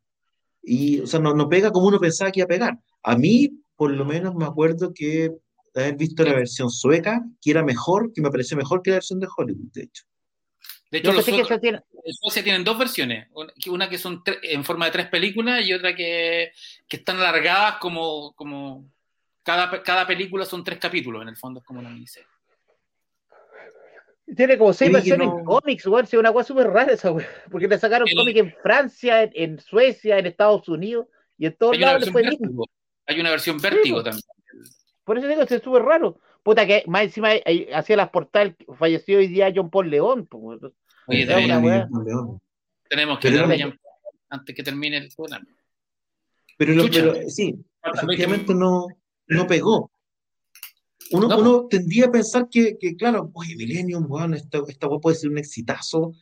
No. con el medio casting que tenía, weón, y con weón. Además, Y, y- y Hicieron tiene una como- segunda parte que es con otra actriz, que es una weá más rara todavía. Es que es una weá rara porque no es la segunda parte. Es Esa la nueva. cuarta Es la cuarta parte, que en el fondo es el, es el primer libro de. No es que murió Stieg Larsson, po. murió Ya. y dejó. la- Ahí hay, hay un lío editorial muy grande porque el weón dejó escritas las, las partes de. como los plots. Pero ese- esos plots los guardó su viuda, que como nunca se casaron, la familia Stieg Larsson nunca le pasó la plata a la, a la viuda. Entonces la viuda dijo: Esta weá no se van a hacer. Y lo que hicieron lo- los herederos legales, Ah. Contrataron a otro escritor para que continuara la historia de pero con y, y, la y esa segunda película está basada está basada bien libre en la cuarta parte de, de Millennium Y, Y también claro, le fue mal, po. y la hizo un uruguayo con otra con la actriz de Lady Di- de la, de la reina Isabel y con actores con puros desconocidos Juan. súper Es, desconocidos. muy rara esa weá. efectivamente. Pero, pero ahí tenéis los que no sobreviven a Bond. o sea, No, yo creo que, yo creo que son sagas que te marcan, así como te marca, así como va a pasar weón, con, con muchos de los actores que hoy día están en Marvel o que están en DC, Bueno, a, los que, a Potter, los que les va a costar un montón sacarse los personajes. Los de. Harry A Potter, Harry lo que dice Harry Potter al Daniel Radcliffe le cuesta N sacarse que el Sí, colorín creo y al colorín. Sí, pero, Lo que pasa es que el colorín, como de cierta manera, como que está retirado. weón. Hasta hace, hace Pero mucho para. Netflix. Pero Herma- Emma Watson, Hermione- Emma Watson se retiró. Bien. pues, bueno. pero Emma Watson tiene tuvo una carrera, ¿cachai? O sea, hace cuando quiera va a volver a actuar. En el caso de Daniel Radcliffe, además, hay una búsqueda por sacarse de encima el personaje, por tanto hace las películas más raras posibles, ¿cachai? No Esa ha hecho ninguna que tiene la que tiene unas pistolas en la estaba Sí, buena. po. yo la- Pero en el fondo él busca películas extrañas para sacarse la imagen. Es que Uno ¿sabes que, por ejemplo, desapareció después de eso prácticamente del Señor de los Anillos es Elijah Wood. Sí. que hace lo mismo. es que esos dos se parecen una mucho. serie. Un El series. Hace, no sé, apareció después de eso en Sin City, me acuerdo yo, hizo un par de cosas, pero, pero de cierta manera, además, También hace películas claro, raras. muchas veces son, son, muchas veces lo que le pasa además es que, bueno, por una parte les pega la sobreexposición y por otra parte la cantidad de plata que reciben en términos de, de tener algún tipo de participación o pago de regalías por juguetes o lo que sea, hacen que los tipos no tengan, no tengan, no estén urgidos tampoco por trabajar. Sí. ¿Qué decir, Pancho? Que eh, Marcelo Córdoba dice que Radcliffe está en Sweeney Todd. En, en la que viene ahora. Ah, qué bueno. Sweet Tooth, mira, Que tiene buena la, nueva adaptación de DC Comics donde también está metido Robert Downey Jr. como productor, ¿entiendes? El productor, sí. Y es ahora, se estrena luego, ¿no? Como en junio. Sí, sí, puta, Pero, ahí puede, puede ser una pelea de cable. Esa weá también, puede- Es que bueno, que- muy rara. que, Recomendémoslo- Recomendémosla que la pueden comprar en, en Shazam Comic. Ahí No, baratito. no. Se me Oye, ¿no? agotaron todos los tomos el viernes. Se volvieron locos. Salió el trailer y ¿De se trata? Se Eso, cometieron todos ¿De los qué se tomos. trata esa, esa, esa, esa serie o Bueno, esa película o esa saga? ahí, ahí, puta, la tengo acá en la mano, pero no sé que no la he leído, weón. La tengo acá. Es que sé que no me da para leer todo, weón. Aparte que ver, leo, muestra- leo muéstranos el tomo. Muéstranos el tomo, a ver. mira que Ese es Sweet Tooth. Sí, mira, ahí lo voy a poner. Mira, acá abajo y acá le abrí la puerta, la cuestión y sale sin pantalones. Me va a salir una cosa, va a saltar una cosa la pantalla. No, no, no salta nada. Si pensar usted que va a saltar cosas bonitas. Weón. Mira, ahí está. Es bastante gore, eh, no se ve tan como happy como la, el trailer, así que esperemos que sea algo entretenido. Eh, Sí, Jeff Lemire un el trailer, el trailer me, me- me- lo encontré como raro. con- yo, sabes que no, no he terminado de leer el cómic, lo empecé a leer y como que no me agarró del todo. Y, pero lo que lo voy a leer antes de, de- de la serie. pero no es happy, po, no es una agua happy. Es como bien triste, Sí, bueno. Me llamó, me llamó la atención que la, la, como que el trailer tiene un tono bien, te diría yo, entre felicín eh, y casi medio infantil, como fabulesco, ¿cachai? Que yo entiendo que el cómic no tiene, así que eh, puede ser una el cómic sorpresa. es bien oscuro, el cómic es súper oscuro y, digo. y- y- y- y- A lo mejor están tratando de despertar, no lo sé. no lo Y sé, le, y le mire un escritor que es bien achacante, que eh, todos sus libros, los can- cuando trabaja, cuando los dibuja, weón, son para pegarte un tiro casi todas las weas, pues bueno. No tiene nada muy feliz el weón, pues, weón. Efectivamente, entonces bien curioso el, el, el- el- no sé, Ay, o sea, no- como que no, no sé muy bien qué esperar de la serie, yo tampoco sé si la, si la gente la va, va a agarrar tanto, aunque la gente por ver cualquier cosa hoy día, por ver algo, están viendo todo, yo pero creo que es el tema. Hoy día es un buen momento para estrenar cosas nuevas porque la gente tiene tiempo para verlas, pues, weón. ¿Cachai? tampoco obligado a verlo. como Sí, pues está ahí, poco ahí eso, volvemos, a lo, volvemos a lo que hablábamos al principio, ¿cachai? Que tiene que ver con... eh, Viste, todo se recicla. Con esto, con, sí, e- era para cerrar la idea, todo esto una- una- un programa conceptual, con esto de que estamos en, en la época de la cantidad más que de la, más que de la calidad. Todo con el, con e- en este escenario, en este mundo de plataformas. Yo, yo a lo de Sweet Tot lo que da miedo, weón, es que si es mala, weón, ellos van a ser Sandman. Y ahí tenéis problemas.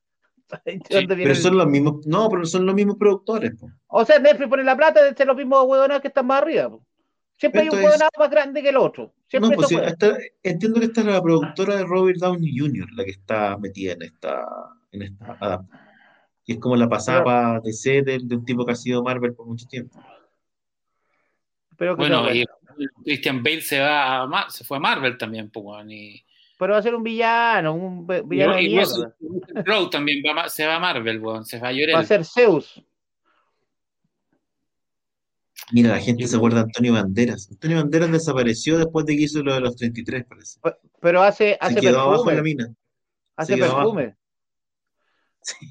Eh, Pachulín. Vende perfume Pachulín, en la- multitiendas.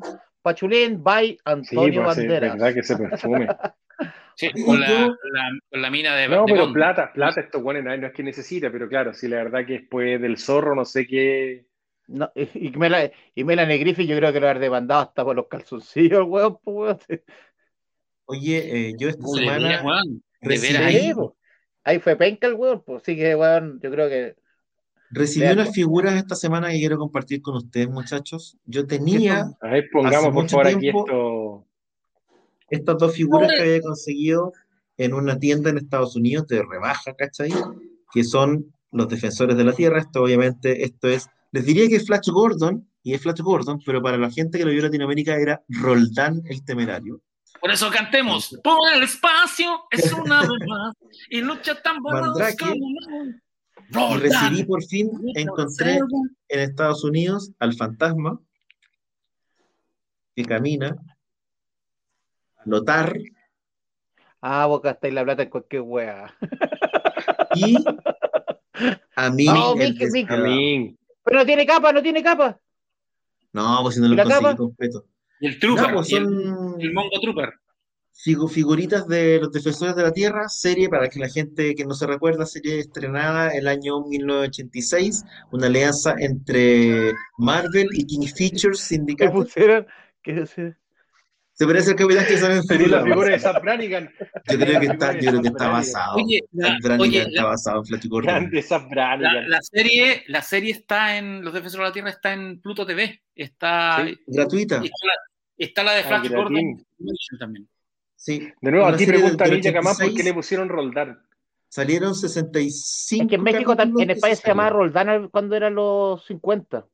En, en- en- en- ¡Oh! La llamada millonaria Ah, llamada.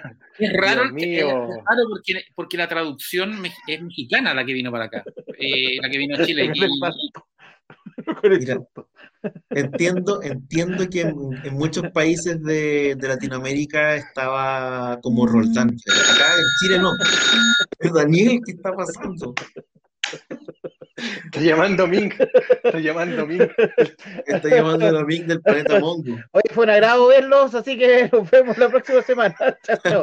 Oye, Chao, un gracias. saludo.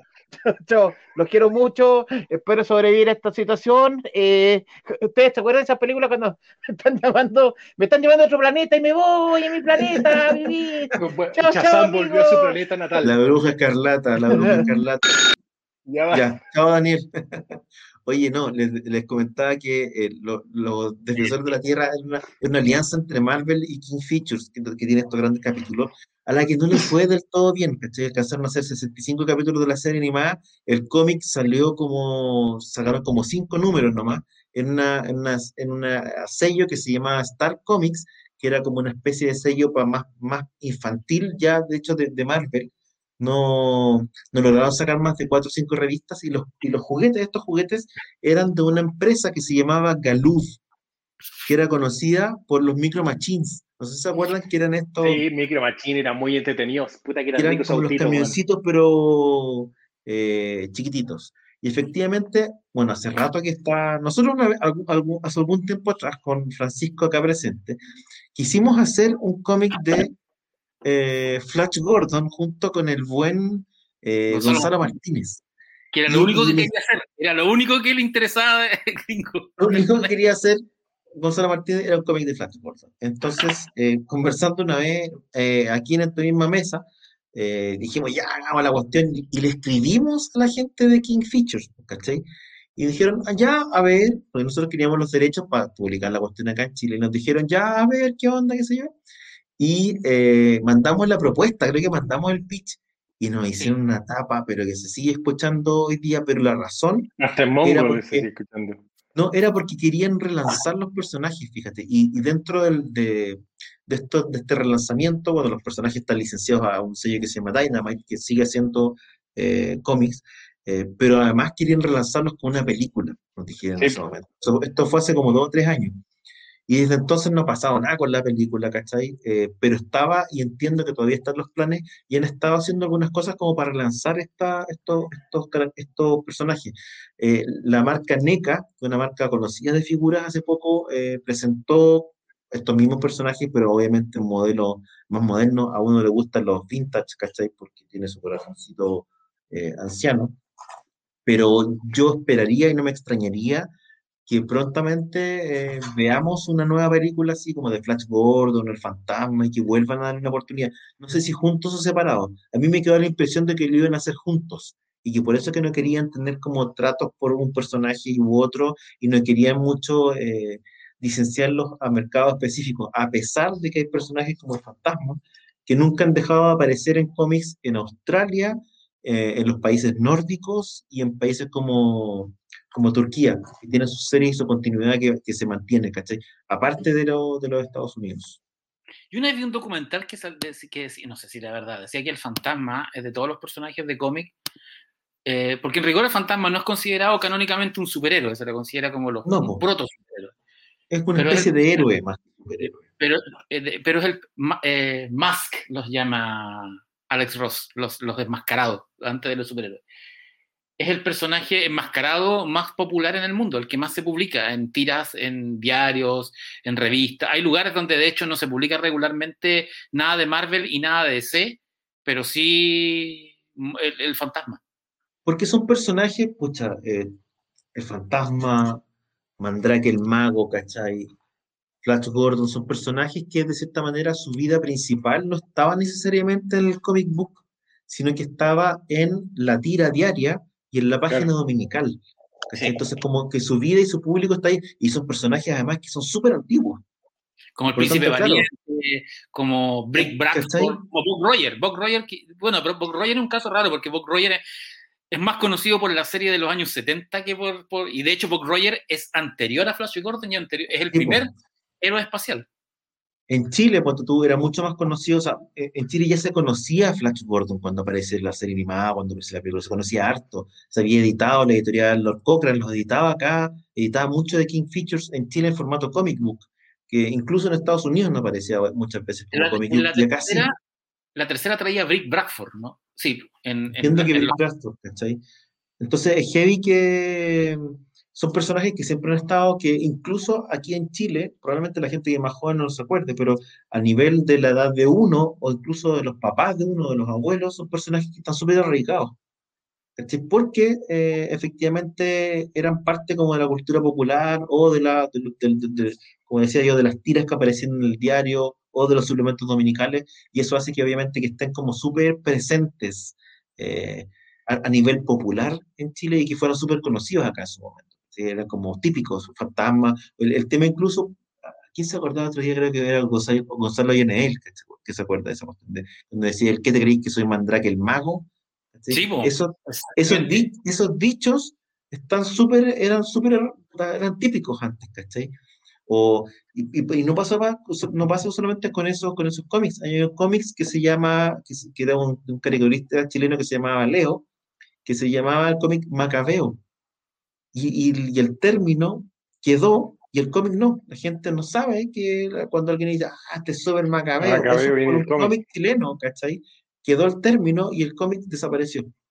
Sí, porque en rigor, es heavy porque, porque tú le decís, ¿de dónde vendrá la palabra Macabeo? Y tú buscáis Macabeo en, en, en, Google y Macabeo es un pueblo de la Biblia. Po, del, del sí, antiguo, pues, del, tiene que ver con el pueblo. Sí, pues, los Macabeos eran los antiguos judíos. Los, sí, exactamente.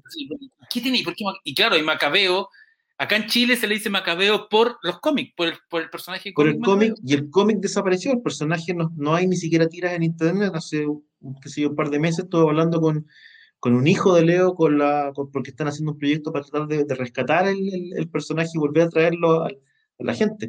Eh, y pasa con un montón, el, este, no sé, pasa con el Doctor Mortis y otros personajes de la historieta que quedaron arraigados, que son de esa época, que quedaron arraigados como a nivel social, incluso de dichos, pero que desaparecieron. ¿sí? Y hablando de Macabeo, Macabeo bueno, nuestro, amigo, nuestro amigo Daniel. Va, va a republicar Macabeo. Sí, va a republicar. Chazán podría publicar Macabeo, efectivamente. Oye, aquí la gente pregunta, bueno, alguna una cosa interesante, la serie El Fantasma del Futuro, efectivamente, El Fantasma 2040, 2040 sí, eh, lo más interesante es que la eh, Margot Kidder hacía voz en la serie junto con Mark Hamill y Ron Pellman también. Hace el mismo estudio que hacía Ion Flax, hacía la, a mí me gustaba, era muy buena. Porque tenía una animación parecida a Flax, era el, era el mismo estilo. Era súper bueno el. Fantasma 2040. Era, era muy bueno el Fantasma 2040. Y lo otro que preguntan también acá por eh, la serie de Flash Gordon, la animada, efectivamente la hacía Filmation la serie. Hoy día se pueden encontrar, aunque es escaso y caro, porque la verdad que no están tan disponibles, podían encontrar algunas celdas de animación original de, de la serie de Flash Gordon. Yo le estaba Mira, tratando de hacer empeño alguna, pero no, serie- no ha caído. y de la, y de la serie de Flash Gordon, que la, la podéis encontrar completa en, Plu- en Pluto TV, también la podéis encontrar en, en DVD porque la, la editaron. Lo que es difícil de encontrar es, la, es, es un piloto largo que de hecho lo dieron muy pocas veces porque aparecía Hitler y aparecían suásticas. Y por eso es, es- eh, y, es como muy adulto ese piloto. Es, una, es, una, es básicamente es- es una versión larga del primer capítulo de la serie, alargada casi, casi una hora o 90 minutos, donde hay una conexión entre, entre Ming y el nazismo, porque está ambientada, eh, está ambientada en la Segunda Guerra Mundial la, la serie Flash Gordon. O sea, es aparte paralelo. de lo que queríamos hacer con Pancho en, el, en, en- Sí. en este proyecto que no prosperó. Ahora, aquí eh, Mick Rosell nos dice, oye, eh, Flash Gordon se ríe igual que He-Man. Hay un montón de, de, de- de fotogramas escenas que son iguales porque Filmation. Filmation hacía todo igual y tenía ciertas cosas que habían hecho con ciertos modelos y que repetían. Entonces, claro, la hija de Ming es como Tila, pero con el Tila. pelo largo. Es la misma cara. eh, es como si fueran casi los mismos actores en otros papeles.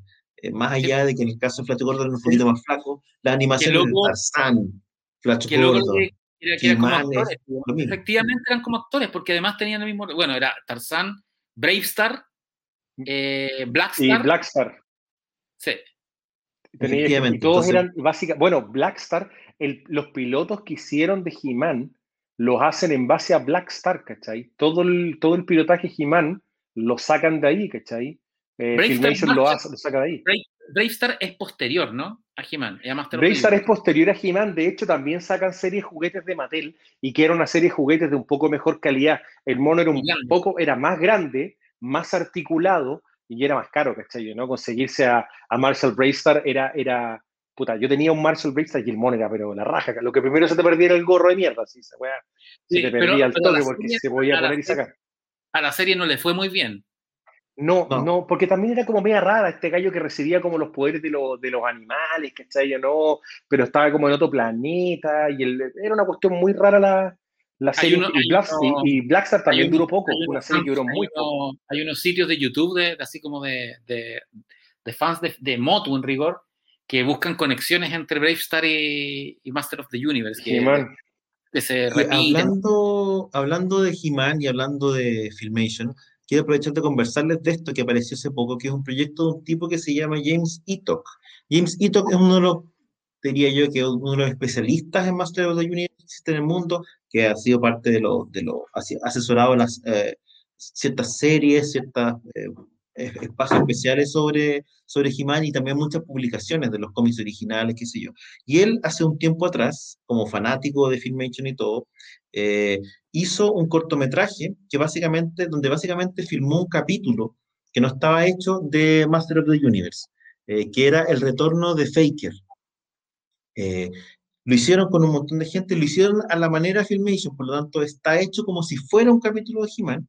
Y cuando lo iban a estrenar en una PowerCon, que es una de los que son uh, convenciones donde todo se trae He-Man, eh, llegan, eh, digamos, los dueños de los derechos de Filmation y los, les bajan la cuestión. Les dicen, usted no puede mostrarlo, sino los vamos a demandar.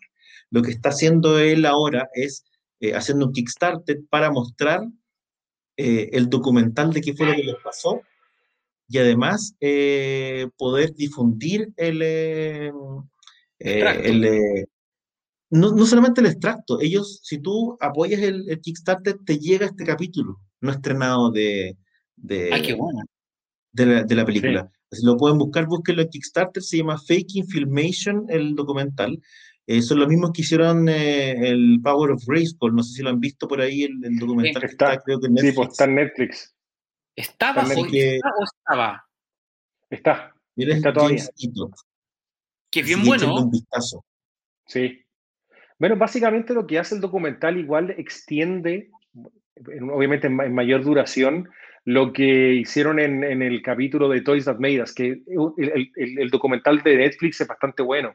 Es más corto, obviamente, pero bastante bueno. hay muchos de los conceptos que te hablan en The Power of Grayskull que, que, están más resumidos de otro lado, ¿cachai?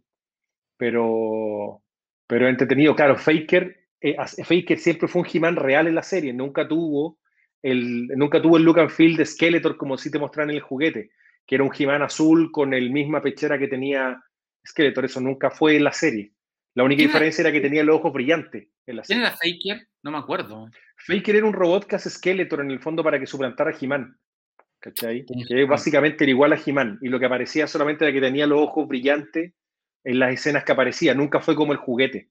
¿Cachai? Que era, bueno, era básicamente lo que pasaba un poco ahí en el, en, el capítulo, ¿cachai? Básicamente lo que están haciendo ahora es hacer el fake real, ¿cachai? El fake con el look de. Que tenía con el look de Skeletor. Así que nada, échenle un vistazo. Esto está en, eh, en Kickstarter. Ahí está el, el post del proyecto. Bueno, que ahora vienen hartas cosas. Bueno, ya comenzamos un poco la serie que viene. Lo que sí, lo que está detenidísimo en la película. Esta semana se anunció de que Noah Centineo, que supuestamente estaba casteado como Jimán, se bajó del proyecto. ¿Cachai? El, mismo que va a salir ahora con, La Roca en la película de Black Adam, pero ya se acaba de bajar de Master of the Universe. Parece que Sony lo que está esperando nomás es vender los derechos de, de He-Man a Netflix, pero Netflix no se los quiere comprar, quiere que caduquen como, tú caché que los derechos, si ellos no hacen la película, los derechos los pierden.